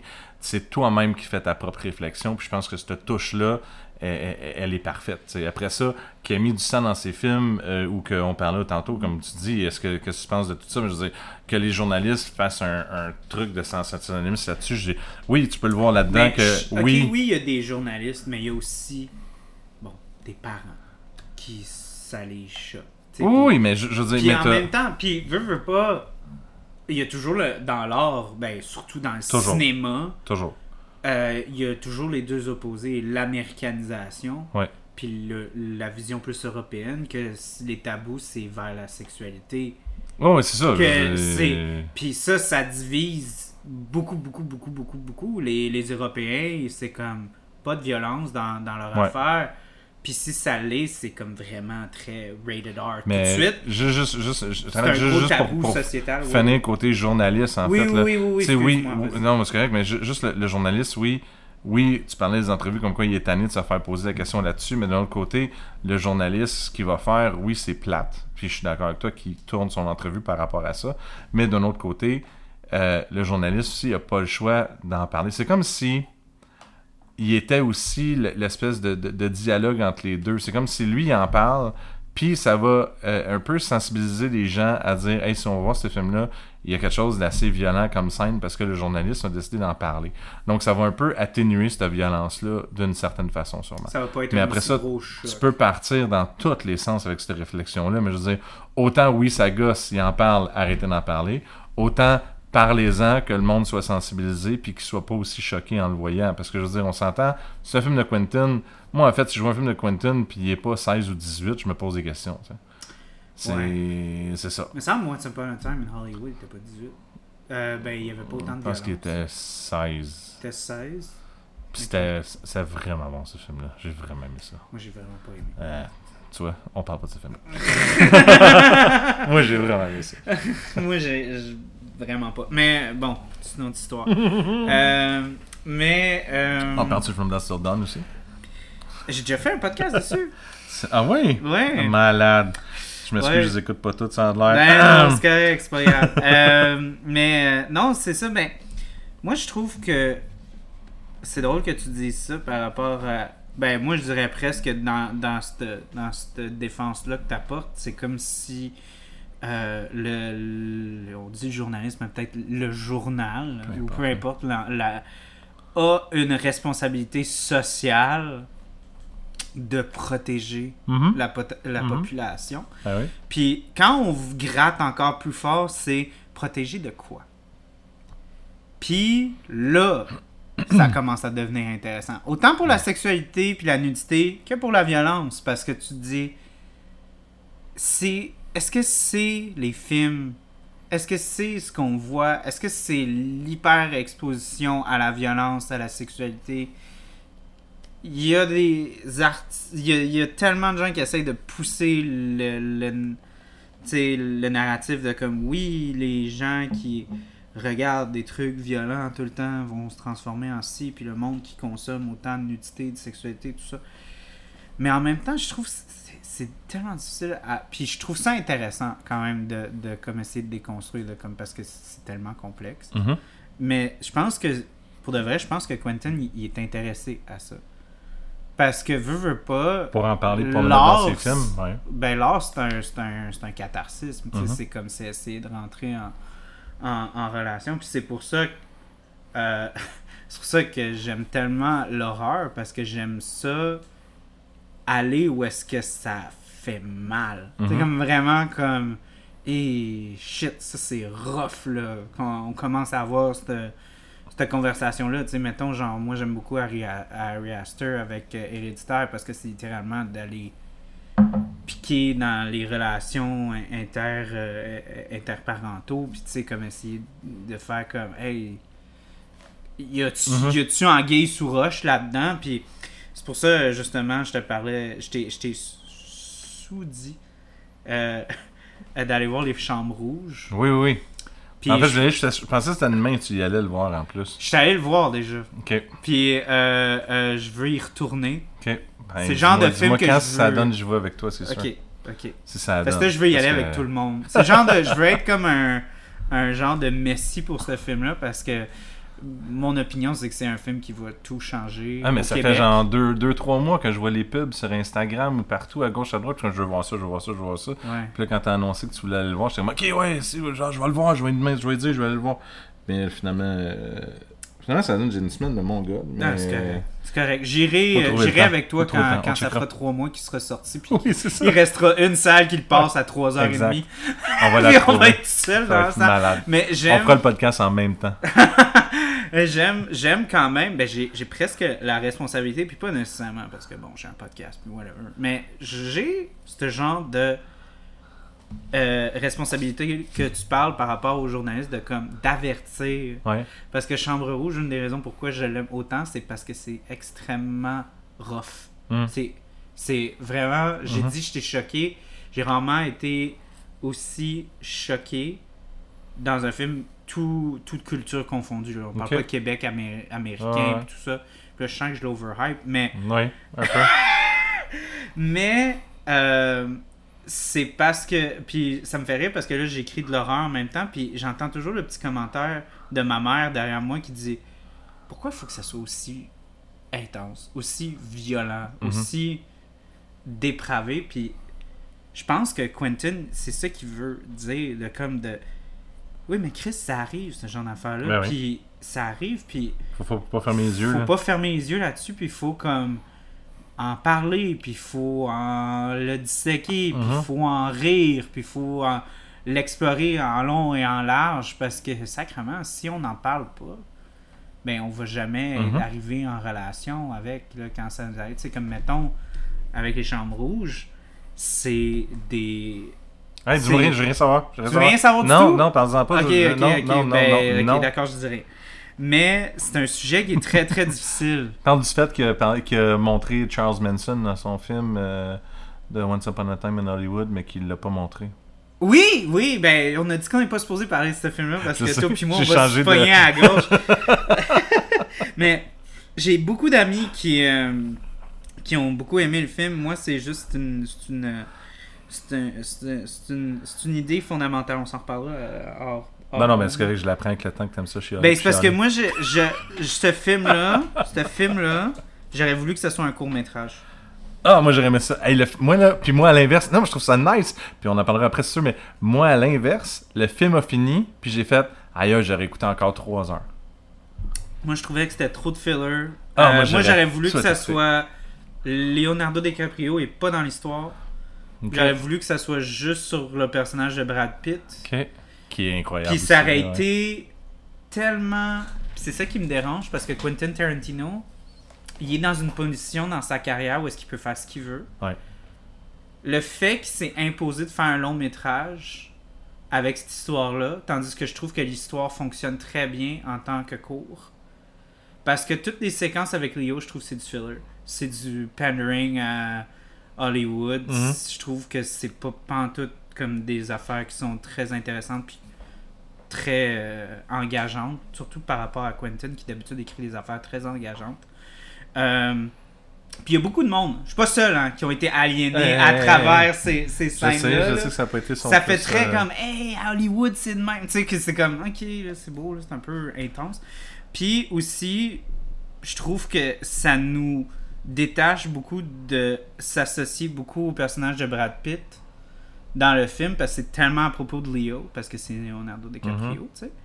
Euh, qu'on on perd le focus, puis j'aurais voulu avoir plus avec lui. Puis si ça aurait été un, un court métrage, puis que ça aurait été tout à travers sa ouais. vision, puis qu'on aurait presque même coupé là, ce qui se passe avec la, la- la grosse famille, puis tout ça, ça aurait été une histoire qui aurait été pas mal plus snappy, pas mal plus engageante, puis ça aurait eu un gros punch, puis là à la fin c'est comme, whoop, Quentin Tarantino il est capable de légitimiser le court métrage. Capable d'aller chercher des grands acteurs parce qu'il est Quentin Tarantino. Si Ouais, vous- ouais. Comme tu as dit, il a écrit ça pour que Brad Pitt joue ce personnage-là et c'est lui. Puis Esti a fait un court métrage avec? Moi, ça m'aurait fait capoter. Mais le- moi, c'est pour ça que je l'aurais repris 6 heures de plus. Genre, je. Non, je. Ouais, non, je voulais plus. Je voulais plus. ok. Vraiment. Mais je comprends ce que tu veux dire, mais je trouve que tout. euh, tout ont comme leur, leur, leur pesant, ils ont tous besoin d'être là pour. Parce que c'est pas des X. mauvaises scènes, Non. mais je trouve trop que le fil narratif, il est pas assez connecté. Mais ça démontre Hollywood dans ce temps-là. Il y en a des connectés, il y en a Oui, des pas mais connectés. c'est tellement des- pas. C'est tellement pas comme au service de l'histoire, si on peut dire. Sais, comme Ouais, mettons, ouais. là, on utilise Reservoir Dogs. là. Toutes les flashbacks donnent des couches puis euh, Ouais. explorent les personnages. Tandis que là, j'avais l'impression de comme, hey, c'est le fun. On regarde Hollywood dans ce temps-là. Ah, c'est le fun. On voit Bruce Lee. Euh, c'est Bruce Lee? Ouais. Bruce Lee dans ce temps-là. Mais j'étais comme, c'est quoi le rapport avec le Manson murder? Il y en a pas. Moi, j'ai l'impression que c'est que tout se passait parallèlement à ça. Oui, mais tu viens de le dire. C'est parallèle, c'est pas au service de l'histoire. Puis c'est ça, c'est que tu C'est ça qui me dérange, tu moi. suis eux autres, puis t'es aussi nom qu'eux autres en l'écoutant. Sachant ça, qu'il y a c'est ça qui se intéressant passe sur comme une perspective, base. mais je trouve que dans un contexte d'un long métrage, t'as tellement pas beaucoup de temps. Ouais. T'as comme deux heures ou c'était Ouais, film, ça. trois heures Ouais, pour développer une histoire cohérente, avoir des personnages qui sont vraiment bien développés, avoir un fil narratif qui est sais qui peut être complexe, euh, bien Ouais, ouais. exécuté puis tout ça de littéralement faire exprès pour te détacher de du, du- Ouais. de l'histoire, je trouve ça rough. Mais moi, tu vois, je le réécouterais avec toutes les commentary tracks, savoir ce que je voulais faire. Parce que je trouve que chaque. Il y a tellement de clins d'œil au cinéma hollywoodien, puis il y a tellement. Ok, mais mettons que t'aimerais pas ça. ce- le- le- le- Mettons que j'aime pas le film. Non, que t'aimes pas le cinéma hollywoodien. Mettons que tu t'en fous. Là. Comme toi, t'es juste là pour le film. T'es pas là pour les références à autre chose. Tu sais, c'est comme Titanic. Titanic, moi, je suis un gros fan de tout ce qui est paquebot du fin 19e siècle, début 20e. Ok. si ça aurait été du drama entre les compagnies de na- navales, puis qu'on aurait parlé beaucoup de la construction, parce que James Cameron, il était aussi nerd que moi, même plus. Il savait tout, là, et tout, tout, tout, Mhm. tout, tout. Mais il savait qu'il pouvait pas passer 45 minutes à parler de tout, tout Ça. ce qui se passe en arrière. Il doit avoir une histoire engageante. Il doit avoir Ouais, tout parce ce qui se passe. parce qu'il raconte pour les gens. Oui, Quand est-ce que Quentin raconte pour les gens, puis qu'il raconte pas pour lui? Ben, je pense, moi, mon, mon argument, c'est qu'il l'a fait trop pour lui. Dans- Dans Inglorious, euh, dans Inglorious Bastard, là, c'est juste de, de savoir que tu peux brûler le cinéma avec de la bobine de 35 mm de ce temps-là. Moi, j'ai trippé, là. Ah, mais moi, j'a- j'adore j'étais comme, my God, Bastards. Il y a plein de monde qui ne savent pas que ça brûle de même des films, mais moi, je le sais que ça brûle de même parce que j'ai travaillé Oui, là-dedans. mais c'est des clins d'œil personnels à lui, puis Oui, des clins d'œil au cinéma. Oui, oui, je sais, je sais. Mais ça, c'est... Nombre de cinémas qui ont brûlé aussi par rapport à ça? Oui, puis le nombre de films qu'on a perdu aussi, beaucoup, à Mhm. cause de ça. Mais non, mais encore là, c'est encore mon argument, c'est que toi, tu le sais, Ouais. ça fait le fun de le Ouais. voir, mais il tourne pas la caméra vers là pour être comme voici les bobines, savez-vous que ça brûle? Il fait juste le montrer. Ouais. Fait que si toi tu le sais, tu Ça rajoute un plus. Mais si tu le sais pas, t'es quand même investi dans l'histoire. C'est ça mon point. tu le sais pas sur Once Upon a Time que c'est Charles Manson, le gars, tu le sais pas, puis tu le sauras jamais, tu comprendras pas. Ouais, mais c'est quand même, c'est quand même un tueur avec une sec puis tout. Ça fait du sens dans un film. C'est sûr, c'est plus Bah, le fun de ouais. savoir que c'est Charles Manson. là. Puis mettons que le marketing, ils ont vraiment Ouais. poussé ça. si tu sais pas, si tu sais pas, pas, t'es vraiment en dessous d'une roche. là. Ou tu te poses la question. Mettons, tu ne sais pas, t'as pas vu aucune pub, t'écoutes le film, t'es comme, c'est ça? Ça va-tu là? C'est quoi ça? En tout cas, on est Mais supposé parler de. Reservoir Dogs. Mais il le fait pour lui, en fait. Donc, finalement, donc, mais, Mais vois- il est devenu ça, en fait. Il est devenu ça avec les films qu'il a fait. Le premier, c'est pour ça. Puis je pense que, vu qu'il a tenu son bout sur le fait qu'il a gardé la scène de violence, Mhm. ça lui a démontré qu'il pouvait garder son bout à lui. Tu trouves pas que ça le fout dans une boîte, par contre? Je pense qu'il raconte ses histoires, puis que tu l'aimes ou que tu l'aimes pas, tu le suis. Ok. Point. Je pense, je pense que c'est ça, Quentin. En fait, Quentin. Parce que moi, justement, l'aspect de, la non-linéarité. Ciboire. Tu, tu Whatever. un- tu trouves un autre mot qui est pas linéaire? Euh, ben, Chris, c'est ça, ça le terme. Soit pas linéaire? Que ça fait pas de sens? Non, euh, que ça soit pas linéaire. Il s'est fait comme connaître à travers ça. Puis c'était comme ça qui a comme brisé les barrières. J'ai presque l'impression histoire que. en morceaux, genre? Mais j'ai l'impression qu'avec Pulp Fiction, il n'y avait pas le droit de step it up. C'est comme essayer d'aller plus loin, plus fort, parce que c'est à ça qu'on s'attendait de lui. C'est un peu ça Tu mon, penses? mon commentaire par rapport. Tu penses-tu qu'il s'est peinturé dans une boîte? Ah des, des fois par Je rapport à pense ça? pas, c'est peut-être aussi sa façon de raconter des choses. Ouais, aussi, mais là, ça, on le qui- saura jamais si on n'a pas Mais le je, super pense, avec. mais je pense pas. Mais on, on l'appelle-tu? Non, non mais. Euh, Mais PA, t'es tellement bien connecté, toi. euh, tu l'as peut-être vu dans un festival. euh, Dans, un, dans un festival de cinéma quelque part. Je vais aller chercher une autre bouteille. genre. Oui, oui, on est, on est rendu là. On est rendu. On est rendu là. Mais je pense que en fait, il y a. Je pense qu'il a toujours écrit des scénarios comme lui voulait les vivre. C'est pour ça que c'est, si long écrire ces scénarios. Parce que non seulement il pense aux gens à qui il va l'écrire, les gens où ils vont être placés, qu'est-ce qu'il y en est. Je pense que c'est, c'est ça qui vient avec. Tu sais. En fait, on me fait signe qu'il faut aller en pause. OK. Fait qu'on prend une petite pause. Tombe puis bien, on va ouvrir une bière en même temps. on va ouvrir On une va bière dire au monde c'est quoi après. On va dire c'est quoi après. Donc, mini pause. Au revoir.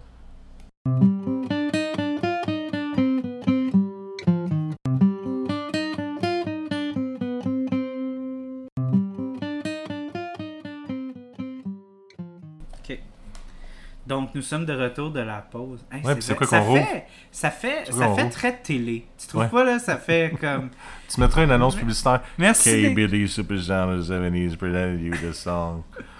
J'espère que vous avez écouté une tune parce que Mm. on était censé ouvrir une bière puis finalement on vous a gardé le pchit. Parce que Ouais. c'est toujours plus le fun d'entendre un pchit au-dessus d'un ordi. Ouais, surtout. Tu sais pas si ça va mousser, tu sais. Ouais, ben surtout aussi que vu que c'est une fermentation spontanée, des fois ça fait peur ces affaires-là. Mais ça- t'as pas eu peur pour ouvrir ça au-dessus de ton ordi? Ah, mais tu sais, n'importe quoi pour les auditeurs, hein. Ouais, ouais. On aurait peut-être pas eu T'en as deux, si, trois euh, qui sont comme Oh man, ASMR, man, ça tue.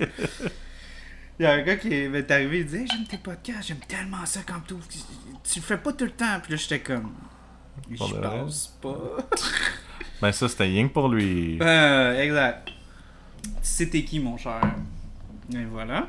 Fait Merci. que ce qu'on a ouvert, C'est quoi qu'on a ouvert? on a pris la mienne, pas la tienne. Ah, pour de vrai? C'est, Ben ça, c'est la mienne. C'est une série ben, de la microbrasserie Réservoir. Oui. Fait Reservoir Dogs. Et euh, je veux juste faire un petit shout-out à notre ami Jules euh, Regard qui m'a lancé l'idée. Il dit Hey, si tu fais Reservoir Dogs, faut que tu fasses Réservoir. Ah oui, c'est Jules Jules qui m'a lancé ça. Je dis Ben oui, Jules. Puis, euh, non, c'est ça. C'est euh, la K-Ship. Toi, t'en as une autre. C'est une autre K-Ship. C'est celle aux prunes, c'est celle la même que moi.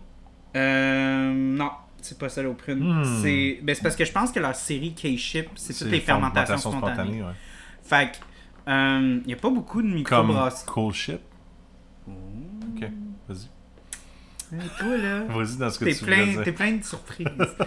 Euh, ben c'est ça, fait que il n'y a pas beaucoup de microbrasseries qui font des fermentations spontanées.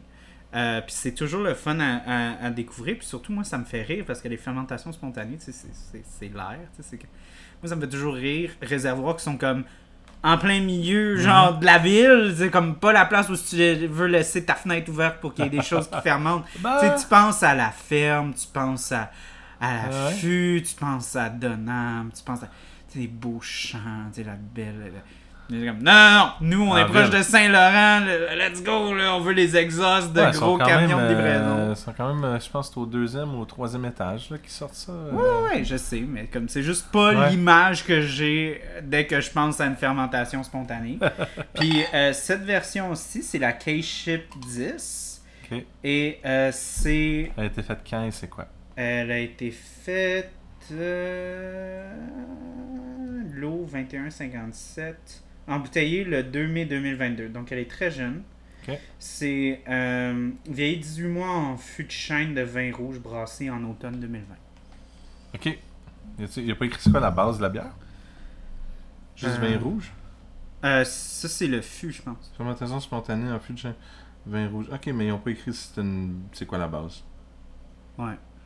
Ok, cool. Ah, ben je suis quand même, quand même très curieux. Très hâte. Santé. cher.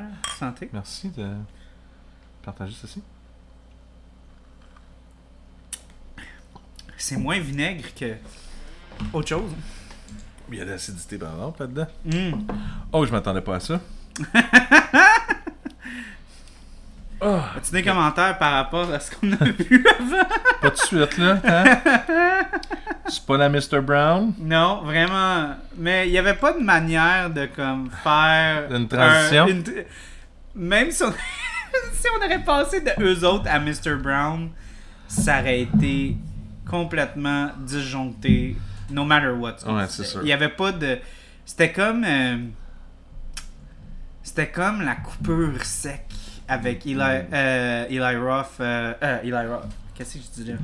Tim, Tim Roth Tim Roth. quand, quand il est comme Fuck, I'm dying, man! c'est comme cut to black direct sur Ah. ça. Je sais pas pourquoi, je, je capote aussi sur Harvey dans cette scène-là. Ouais, quand il est comme genre I'm sorry, are you a physician? Yeah? No? Comme, okay. Repeat after me. You're I'm gonna be okay. You're gonna be okay. You're gonna be okay. il squeeze de moi. Are you, you tell me you're gonna be okay. Say it. Il t'en arrive, il fait comme I'm gonna be okay. Yeah. Mais, Yeah, mais those are the words. dit- Say the words. dit tellement, on dirait une chanson là. Ah ouais. I'm ah. gonna be okay. I'm gonna be okay. Ben, c'est, c'est super, euh, comme on en dit en, en anglais, euh, voyons, euh, patronizing. C'est vraiment Ouais. comme genre papa qui te dit quoi Ouais. faire puis ferme ta gueule. Ouais. mais c'est attachant en plus. Puis, puis en fait, ça, ça drive toute, toute la, la tension. Ouais. Parce que à cause de ça, ça devient un bain de sang. Juste parce que euh, parce que lui, il va, il va complètement céder toutes ses alliances à Joe. Ouais. Il va mettre tout ça en jeu. Ben, cette scène-là est puissante pour ça. Là. C'est... Ouais. Il veut y sauver la vie, ce gars-là. Oui, oui, oui. Puis il est capable, tu sais, veux, veux pas, c'est un, tu sais, comme euh, Steve Buscemi, il arrête pas d'y remettre d'en face comme il faut qu'on soit professionnel. Mhm. Tu sais, détache-toi de ça. Puis, puis j'ai l'impression que c'est comme un vieux de la vieille qui est comme là, là, j'ai plus, j'ai plus 20 ans, je suis plus fougueux, là, j'ai Ben, un a cœur. Puis, Mais il y a ça, mais il y a aussi une phrase dans le film qui dit il dit qu'il est dans cet état-là à cause de lui. Mhm. Parce qu'il n'a pas checké le char comme faut. Fait Ouais. que t'as aussi l'espèce de, de solidarité entre, entre, entre, entre vilains, genre de comme, tu sais, j'ai pas fait ma job, c'est à cause de moi si le gars est en train de mourir sa vie. Fait que je lui dois, comme, je dois lui sauver la vie. mon pied à terre, puis Faut que je l'aide parce que c'est ouais. ma faute. Ouais. Puis c'est dit, dit juste une fois, là, si tu portes pas attention à ça, t'es comme je comprends pas pourquoi il y a autant de même. Mhm. Mais oui, y a- oui ils, ont, ils ont une complicité, en fait. Tu vois cette complicité-là, mais cette phrase-là a fait la différence parce qu'il dit c'est de ma faute. Puis pas longtemps après, il, démon- il monte la scène. Ouais, mais en même temps aussi, je sens, juste pour renchérir ouais. sur le point que je faisais, c'est un peu un vieux de la vieille dans le sens qu'il est pas aussi calculateur, pas aussi froid. Non. Tu sais, on voit qu'il y a une Oh, lui, ça va être la dernière fois qu'il va le faire. Là. Il est Lui comme- aussi il est comme, tu sais, j'ai dit que je viens de Denver, que je viens de Ouais. Milwaukee, qu'est-ce que ça peut crisser?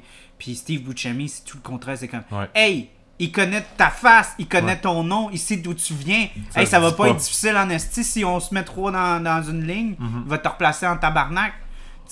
Lui, c'est vraiment protection, protection, mais là, on voit l'espèce de clash générationnel de comme le jeune intelligent, très froid, très professionnel, Mhm. très égoïste, égocentrique aussi, du fait de ses mes intérêts, ma vie avant tout.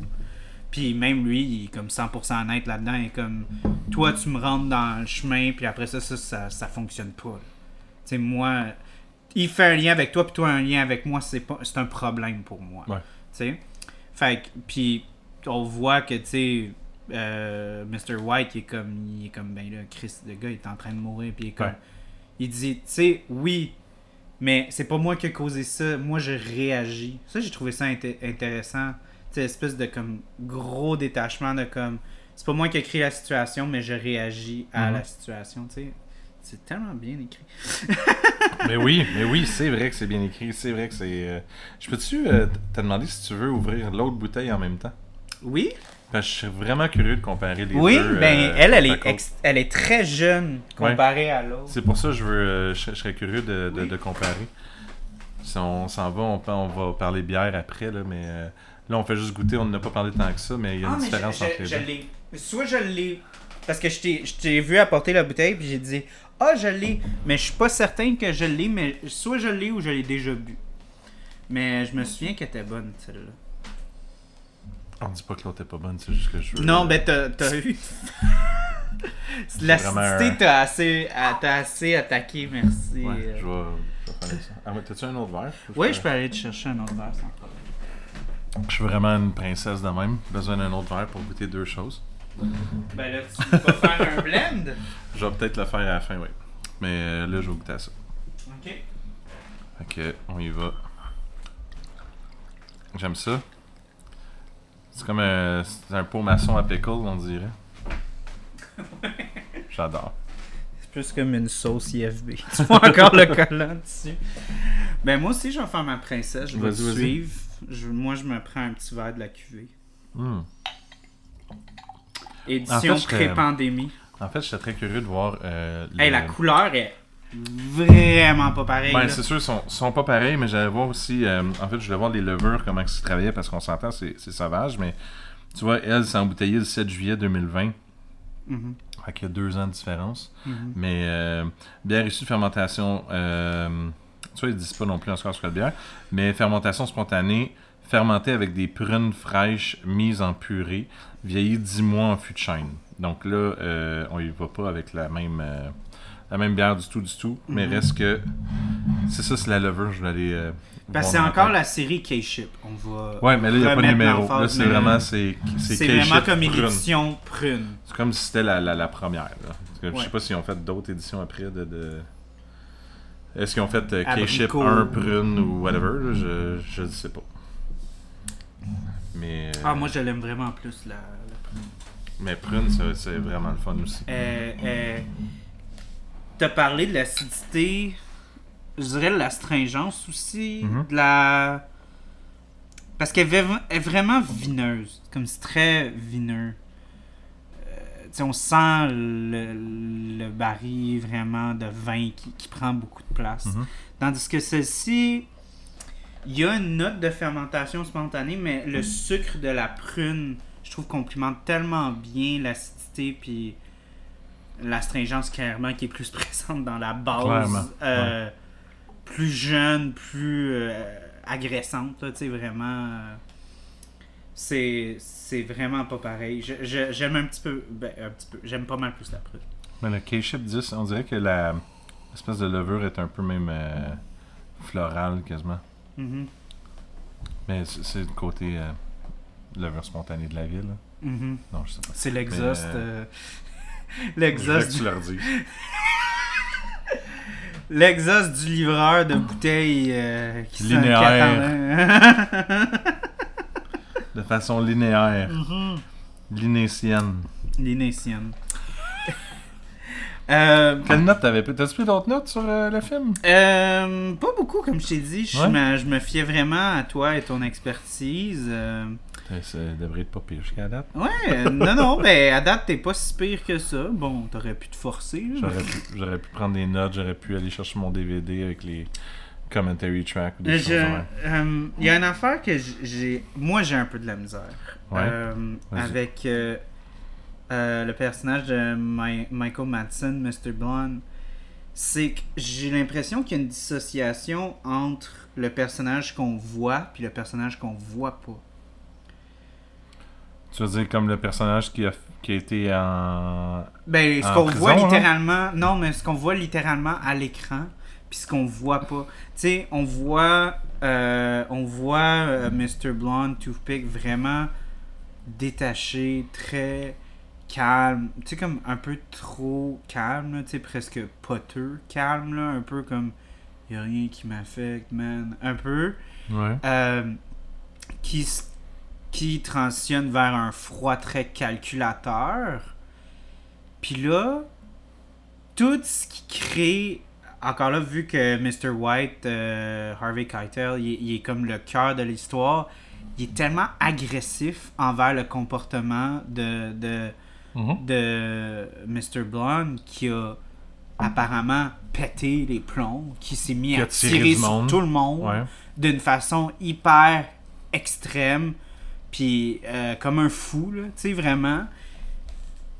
Je trouvais que c'était- weird parce qu'on voit tellement pas ça en le voyant lui, tu sais, on le voit même quand il y a des moments de violence, tout est calculé, tout est. Tu sais, il, il change.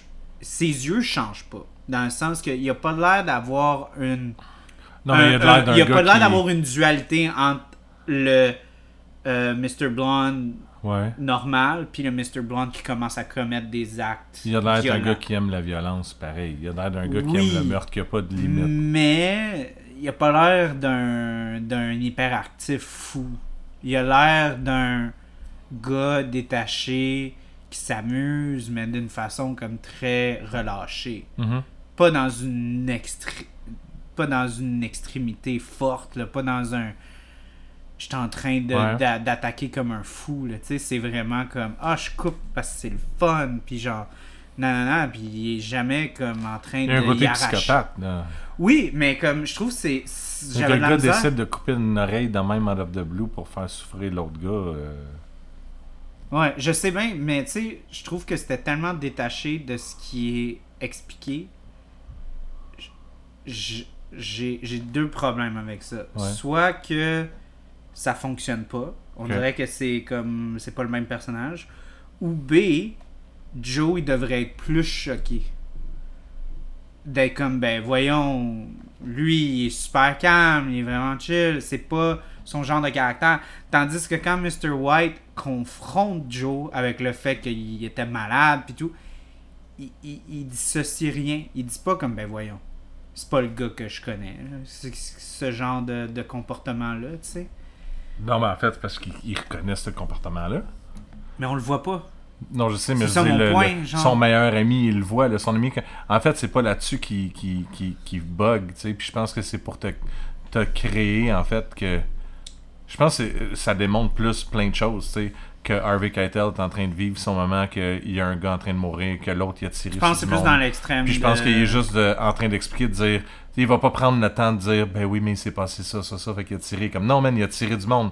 Genre, ça se fait pas, tu sais pas si c'est du monde. On fait un heist, tu sais pas de personne, parce que ça nous met plus dans la merde. Puis c'est juste l'emphase là-dessus qui est poussé plus. Mhm. Après ça, l'image que toi, t'as de lui, je pense que c'est- ça vient jouer sur ta tête de dire, ok, ben, ok, ouais, je l'accepte-tu ou je l'accepte pas parce que je l'ai vu violenter quelqu'un? Est-ce que je l'accepte ou non? Jusqu'au build-up à la fin. C'était ça mon point, c'est que quand pas... il dit euh, Oui, il a fait ça, il a voulu faire ça, il voulait s'en aller avec les diamants, puis il fait comme d'autres, je le connais depuis que j'étais un enfant, ce gars-là. Hmm. Tu sais, genre, toutes les histoires racontées sur quelqu'un, on dirait que ça vient toucher la façon dont tu peux mentir à quelqu'un et non, dans l'état où tu peux mentir à quelqu'un ou non, de comment. Tu sais, jusqu'à la fin où il aurait été capable de passer n'importe quoi à n'importe qui comme explication de pourquoi il l'a fait. Mais là, il l'a dit au gars qui le connaissait le plus. Puis il a fait Non, man, il fait pas ça. Ouais.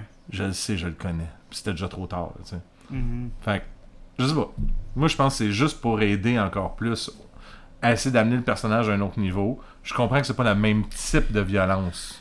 Ben, c'est ça Mais je qui pense que ça sur Parce que les le psychopathes personnage. les psychopathes, euh, j'ai l'impression qu'ils ont pas, ils ont pas deux switch là. C'est soit qu'ils sont intenses ou ils sont pas. Ils Ben, c'est sont, ça, mais je pense ils qu'il sont, fait. ils sont extrêmement violents et agressifs et forts, ou ils sont froids, calculateurs, puis euh, tu sais, Mais je peux pas dire qu'il est calculateur. En fait, je pense qu'il est froid. Puis ben détaché. Ouais, mais comme s'il est dans la bijouterie, il entend Ben les il avait pas l'air détaché, il avait l'air en tabarnak, puis vraiment en rogne, puis il a perdu son sang-froid, puis il a tiré tout le monde. Ça, c'est ce qu'il raconte. Ouais, Parce que C'est certain peut-être que c'est terni par. Ok, je comprends. C'est plus terni par l'intensité.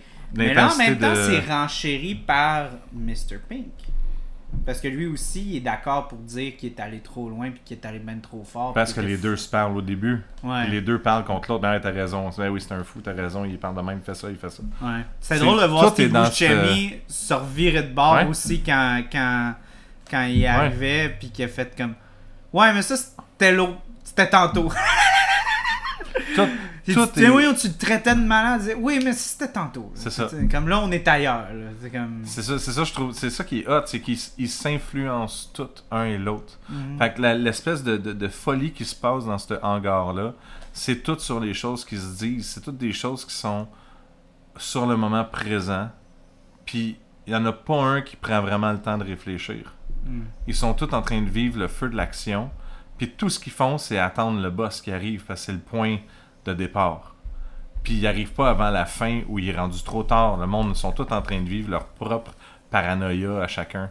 De tout ce qu'ils se sont racontés, de tout ce qu'ils se sont imaginés, de tout ce qui est arrivé. penses que c'est littéralement de- de- de- du miroitement Moi, je pense que c'est un build-up psychologique de projection, de... C'est comme du téléphone, mais de la Ouais. paranoïa.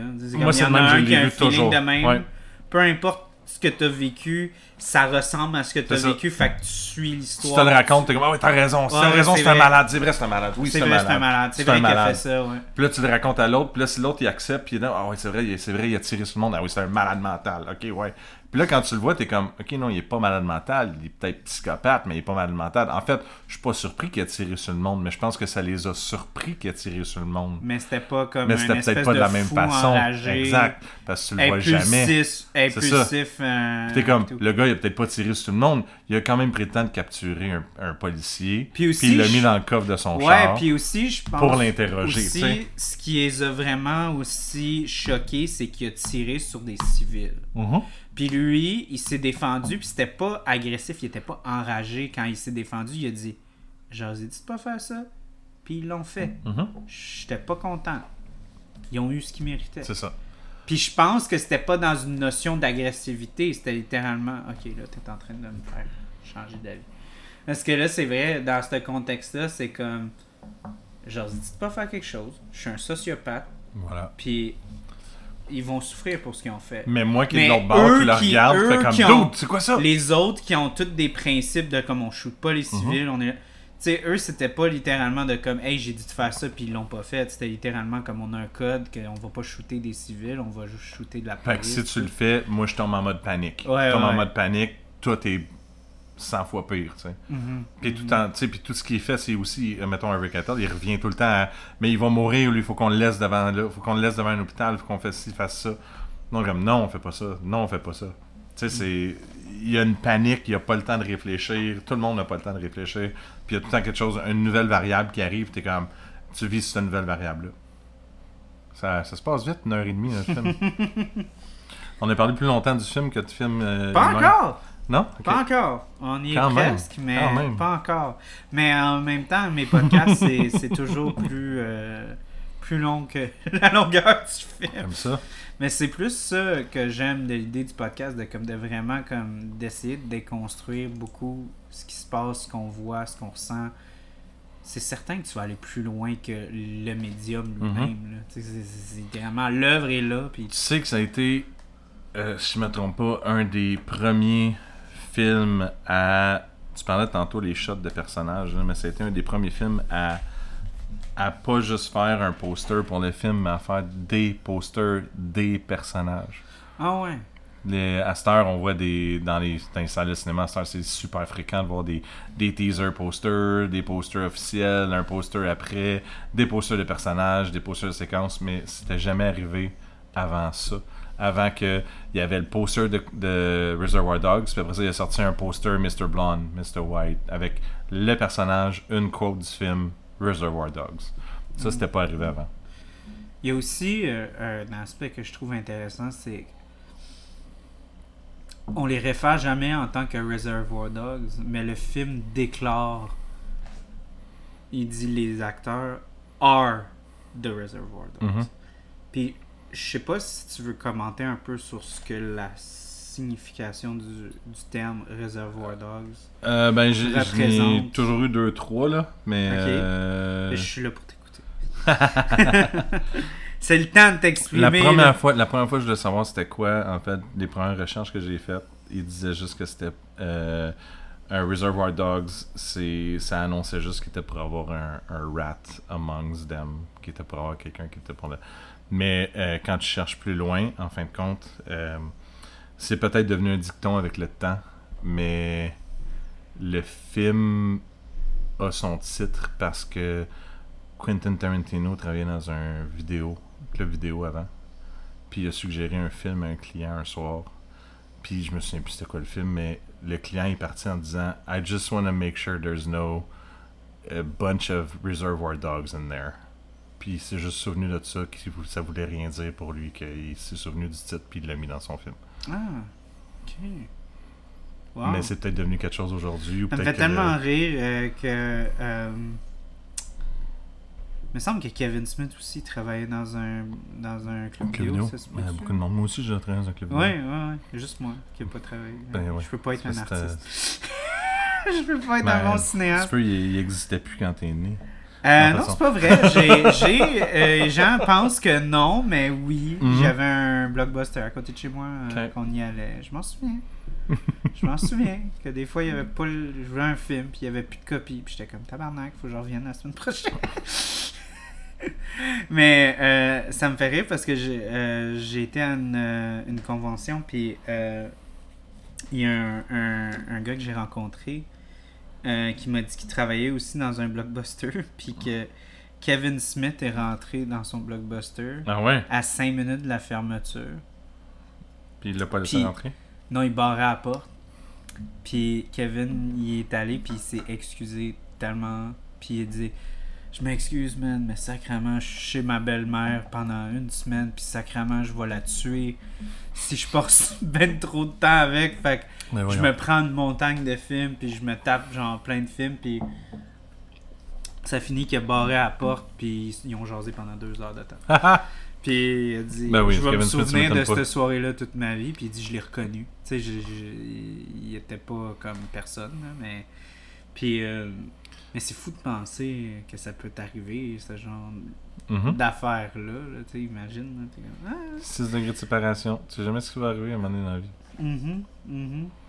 Et toi, C'est t'as- t'as- t'as-tu déjà. euh, ben là, t'as vu ben du monde, mais t'as-tu déjà eu une job où est-ce que t'as vu. Ben, pas nécessairement comme au cinéma à des premières, mais tu sais, des, des artistes que t'as eu comme une grosse conversation comme ça euh, quand t'étais comme au biérologue ou euh, au club vidéo ou des affaires comme ça? Euh, euh, tu vas dire, là, j'ai pas répondu au cinéma, j'aime ça. Euh, oui, beaucoup au cinéma, mais mettons, je parle pas au cinéma, oui, aux vidéos aussi, il y en a eu. Là, je veux dire, euh, club vidéo, il y a plein de, de gens qui venaient euh, sur Ben, un, des un films. gros là. acteur ou un gros réalisateur ou des affaires de même. Euh, ouais, ben comme Rebecca Romaine. Ah, ouais. Ouais, t'es passé aux vidéos, puis euh, là, ça va me rajeunir, mais euh, il y avait le film X-Men qui était sorti, qui était dedans. Mmh. Fuck! Mhm. Ça fait longtemps de ça. Ouais. 2000. Puis, Elle a signé une de mes copies de euh, X-Men. Oh shit. Ouais. Ok. Ok. Ok. Bon, c'est, c'est, c'est dur à battre.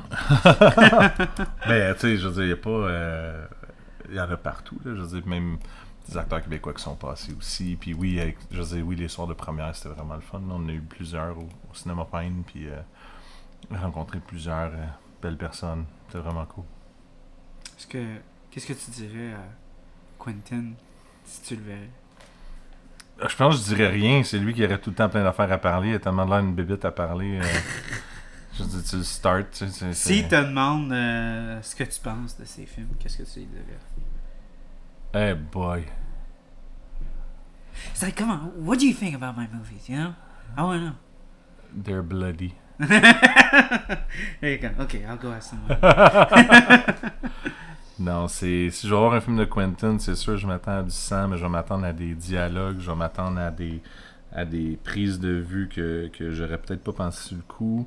Euh, une façon d'amener des sujets aussi de façon différente. Puis euh, c'est sûr qu'il va faire une shot de pied en quelque part. C'est vrai, hein, j'y ai pas Il y a toujours des shots de pied dans ces films. What the euh, fuck, man? il y a un, petit, euh, un petit fanatisme sur les pieds. euh, ce Ah, c'est un King Kill? Je crois que oui. Il y a toujours des pieds dans ces films. fait que. Je fais une compilation de tous les films, puis je suis pas mal sûr Là, là, j'ai comme des films en tête, puis je suis comme, ah, ah, ah, non, ah oui. Oui, il y en a. Tu sais que là, les gens qui écoutent Reservoir Dogs ou, euh, vont peut-être dire comme il n'y a pas assez de femmes dans le film Reservoir Dogs parce que c'est tous des, C'est des tous des gars. Oui. En plus, tu n'as même pas parlé de ta recherche du côté du titre du film, mais, euh, mais si tu regardes les scènes coupées, ils ont coupé un rôle et c'était le rôle d'une fille, justement. Dans le film. C'était une euh, policière qui était qui faisait équipe avec Tim Roth puis son collègue.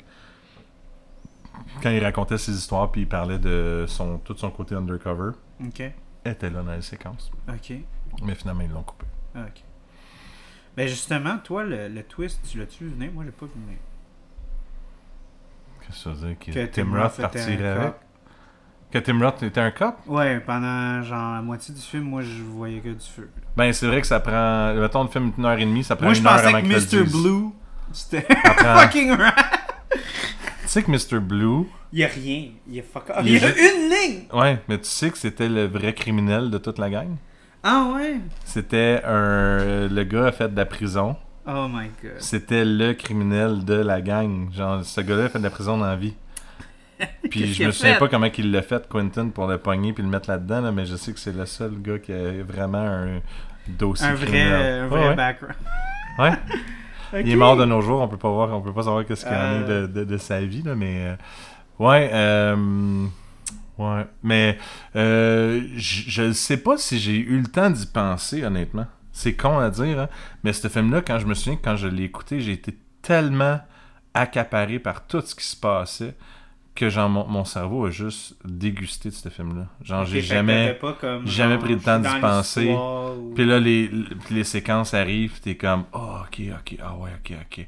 Nice, nice, ah, nice, nice. c'est juste comme tu l'acceptes, puis y a pas de. Oh, Il n'y a pas de grosse analyse. Pas, je l'ai comme- pas vu comme une surprise, en fait. Je, je l'ai juste gobé, puis j'ai fait comme, c'est donc bien merveilleux, comment qu'il l'annonce, comment il s'est infiltré, comment c'est, comment ça. Je me suis jamais senti comme, oh my god, offusqué, je l'avais pas vu venir. là, là. Moi, Vraiment, ça m'a choqué, euh, ça m'a choqué beaucoup le jeune policier, tu sais, qui est comme Chris, qu'est-ce qu'il Mhm. attend?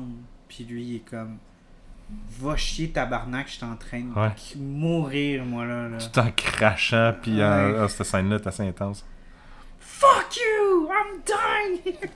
c'est comme, dude, tu penses que genre tu l'as eu rough parce que t'as eu une coupure d'en face, tu sais. Puis, ok, ouais, il a perdu une oreille. là.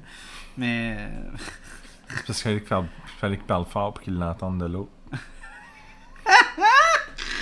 il était du mauvais bord. Il t'a dit mauvais bon, il entendait pas. après. Oh my god. Mais j'ai adoré ce film-là. Ça va toujours rester. Tu vois, je, je l'ai même ré- réécouté pour, euh, pour la cause, je vais dire. Pour Puis, la euh, cause?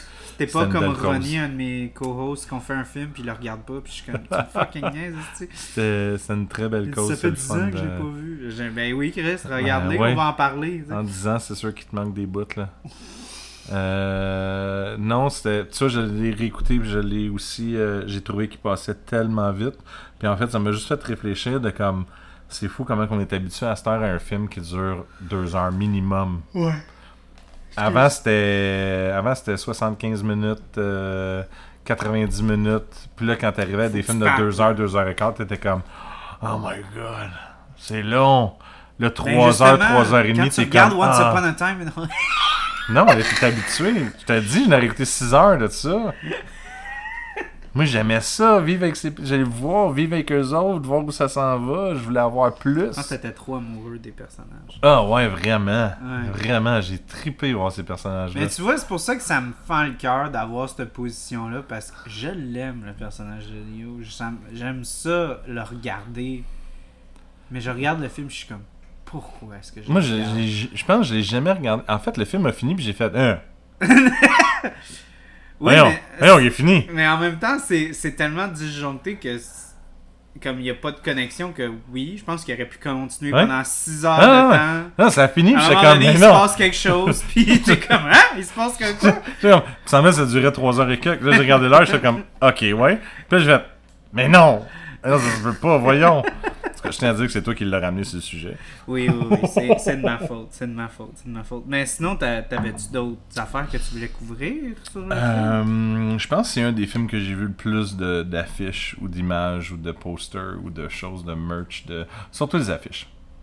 Surtout les affiches. Tu parles dans un monde où est-ce général, Star Wars là, existe, là, by the way? Je pense qu'il y en a autant. Mais Star ah, Wars, on parle de. Non, mais Star Wars, t'as épisode 1, épisode 2, épisode 3. 9.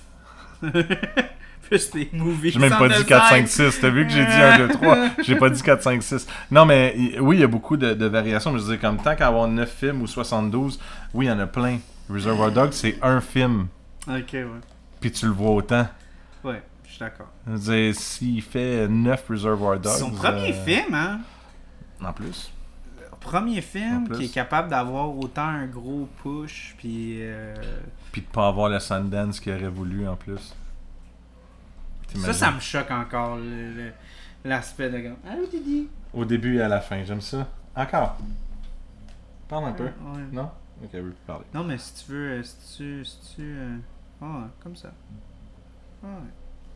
Ah, t'as rien à dire, Didi? Didi, c'est un bon film? Elle aurait Ah, aimé avoir, euh, non, mais elle aurait aimé avoir Reservoir Cats. ah ouais, je pense que c'est- c'est pour ça que t'es un peu fermé à Mhm. l'idée. Ah, fait que. euh, Mais c'est c'est l'affaire qui, me- qui me vient vraiment en tête. Là. Sinon, euh, tu sais, d'avoir les, les noms de couleurs, c'est le fun. Ça fait clou. J'adore la, fait- la, la scène de quand ils doivent expliquer les Il, noms. il donne les noms aux gens. comme genre. I want to be Mr. Pink. Mr. Pink, what, you want to change? No, there's, no, changing. change. Mais encore là, c'est très réaliste comme ça fonctionne tellement. Je, tu sais, euh, juste la- l'anecdote de comme j'ai déjà essayé ça, tout le monde choisit, personne veut, veut euh, tout le monde va être Mr. Black, puis Ouais. vu que personne se connaît, genre il y a personne qui qui, qui, qui step down, là, tu sais, tout le monde va se battre pour, tu sais. Mais je pense qu'il. Je, je sais pas s'il a fait exprès comme des mettre ensemble pendant une couple de jours, mais on dirait qu'ils ont une. Euh, ils ont une espèce de complicité vraiment rapide. Ah, moi, je, je m'excuse, c'est un tout petit détail, mais pour revenir à Joe, là, Ouais. euh, ça m'a tellement fait rire. Tu sais, parce que dans les années 80-90, aimer les bandes dessinées, t'étais un gros nerd. T'étais pas cool. Mhm. T'étais un nest nerd, là. Comme, tu te faisais... Tu te faisais intimider à l'école. Si tu lisais des... Oui! Ouais, ouais. Puis là, le fait que euh, le personnage de Tim Roth dit que Joe, c'est genre The Thing dans Fantastic Four, j'étais comme, ah, c'est maison. Genre, je, je, je le vois là. Je- Comme c'est vraiment The Thing. là. Moi, je comprends pas pourquoi il a pas dit c'était. euh, pourquoi il a été avec The Thing, puis qu'il a pas été avec. Euh, voyons, Fisk. Je sais pas. Peut-être c'était Pourtant, il ressemble tellement. Ben, il ressemble aux deux, moi, je trouve. Mais The Thing, c'est une roche. L'autre, oui, c'est pas mais une le roche. gars, il est comme. Oui, je sais, C'est mais un gars qui ressemble à ça, là. Mais, ouais, mais Fisk. Pour avoir été un gros nerd qui lit beaucoup trop de bandes dessinées. euh, Mais j'imagine que les Fisk, gens. il est trop gros. Il est, Ouais, il est- ouais. Dans les comics, tu sais, c'est des bandes dessinées. Ouais. Les filles ont des totons énormes, les gars ont des muscles qui. Qui, que leurs bras se plieraient pas, Ouais. littéralement, ça fait aucun sens. C'est vrai que Fisk Fait que est comme vraiment large. Fisk, il est démesurément large, comme il, il- Ouais. il- il tomberait. Moi, c'est Euh, lui comme- que j'aurais pensé tout de suite.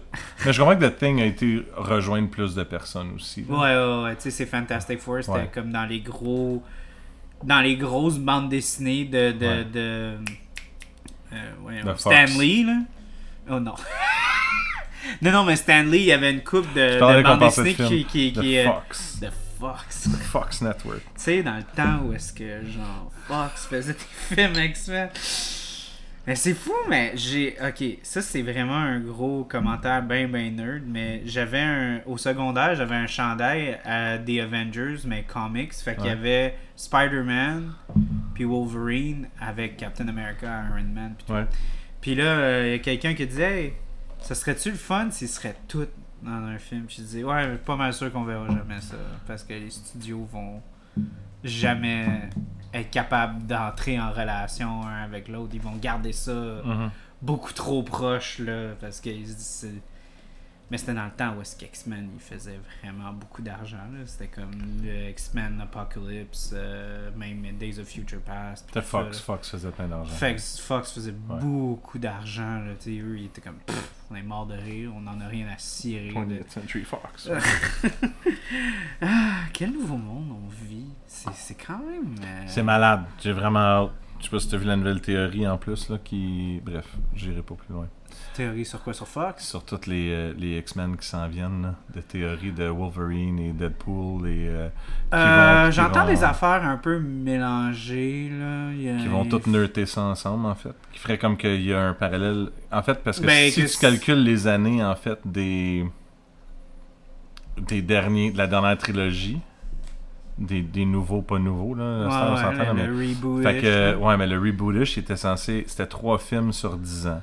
Fait que t'avais les années 70, les années 80, les années 90. Ok. Puis il se terminait avec l'introduction des plus, je vais le mettre dans le guillemets, des plus vieux personnages. Uh-huh. Donc de l'autre trilogie d'avant. Ouais. Donc si tu continues à calculer les années, selon 2020, 24, 23, 24 qui va sortir le film, tu continuerais cette lignée-là. Comme quoi que Wolverine du dernier X-Men serait le Wolverine en jaune qu'on a vu dans les images. Comme quoi qu'ils vont linker le timeline de Fox, Ok.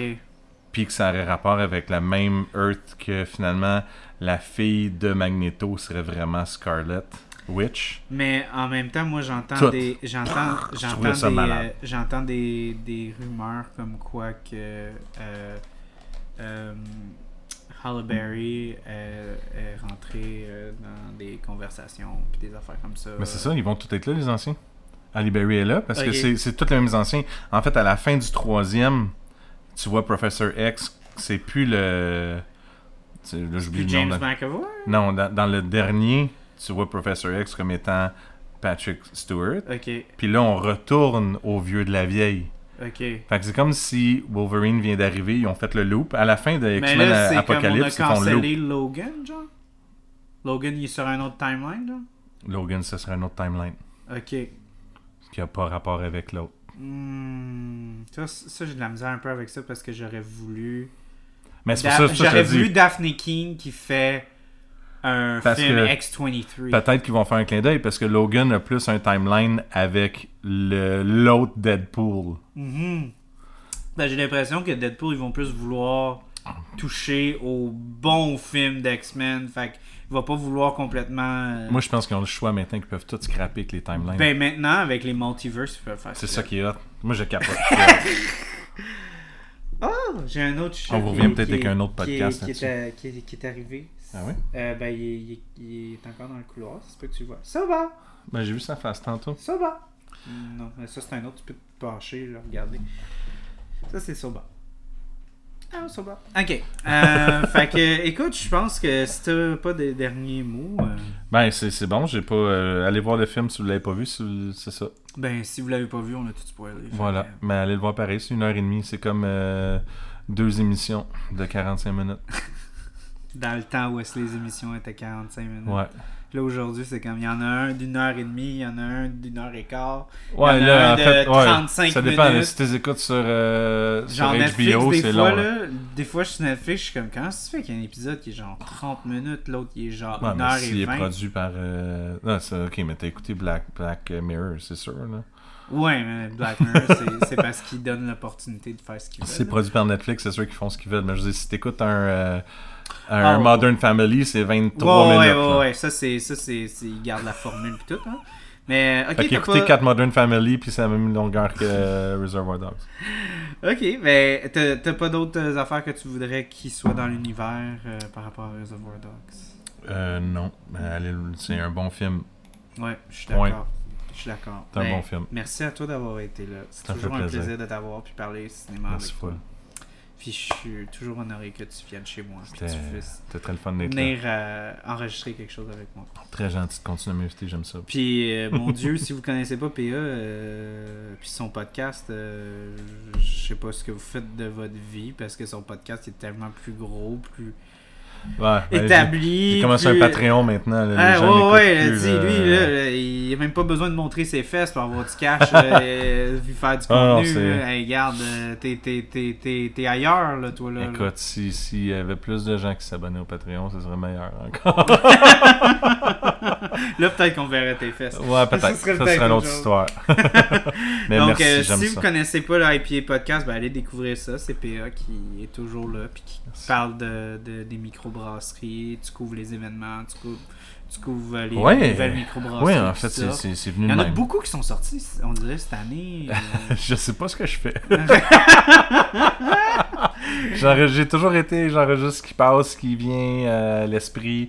J'ai vraiment des belles idées. euh, euh, tu vois, ma prochaine étape, ça va être de trouver quelqu'un qui veut faire du montage. Puis euh, je pense que les idées vont juste être encore plus folles après si je trouve quelqu'un qui veut le faire. J'ai pas de budget, fait que s'il vous plaît, inscrivez-vous au Pat- Patreon que j'ai un budget pour me payer un monteur. Puis après ça, ma vie peut bien aller.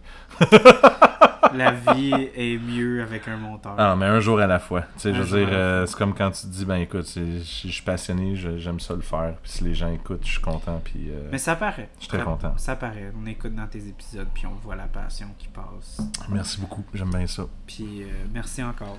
On est content que tu sois là. Puis Merci, merci d'avoir écouté, m'avoir écouté parler sur Reservoir Dogs. C'est toujours intéressant ce que tu dis. c'est pas un problème. Donc, euh, bonne journée à tout le monde. Bonne soirée. Peu importe quand vous écoutez le podcast. Nous, on se voit à la prochaine. Bye bye. Bye.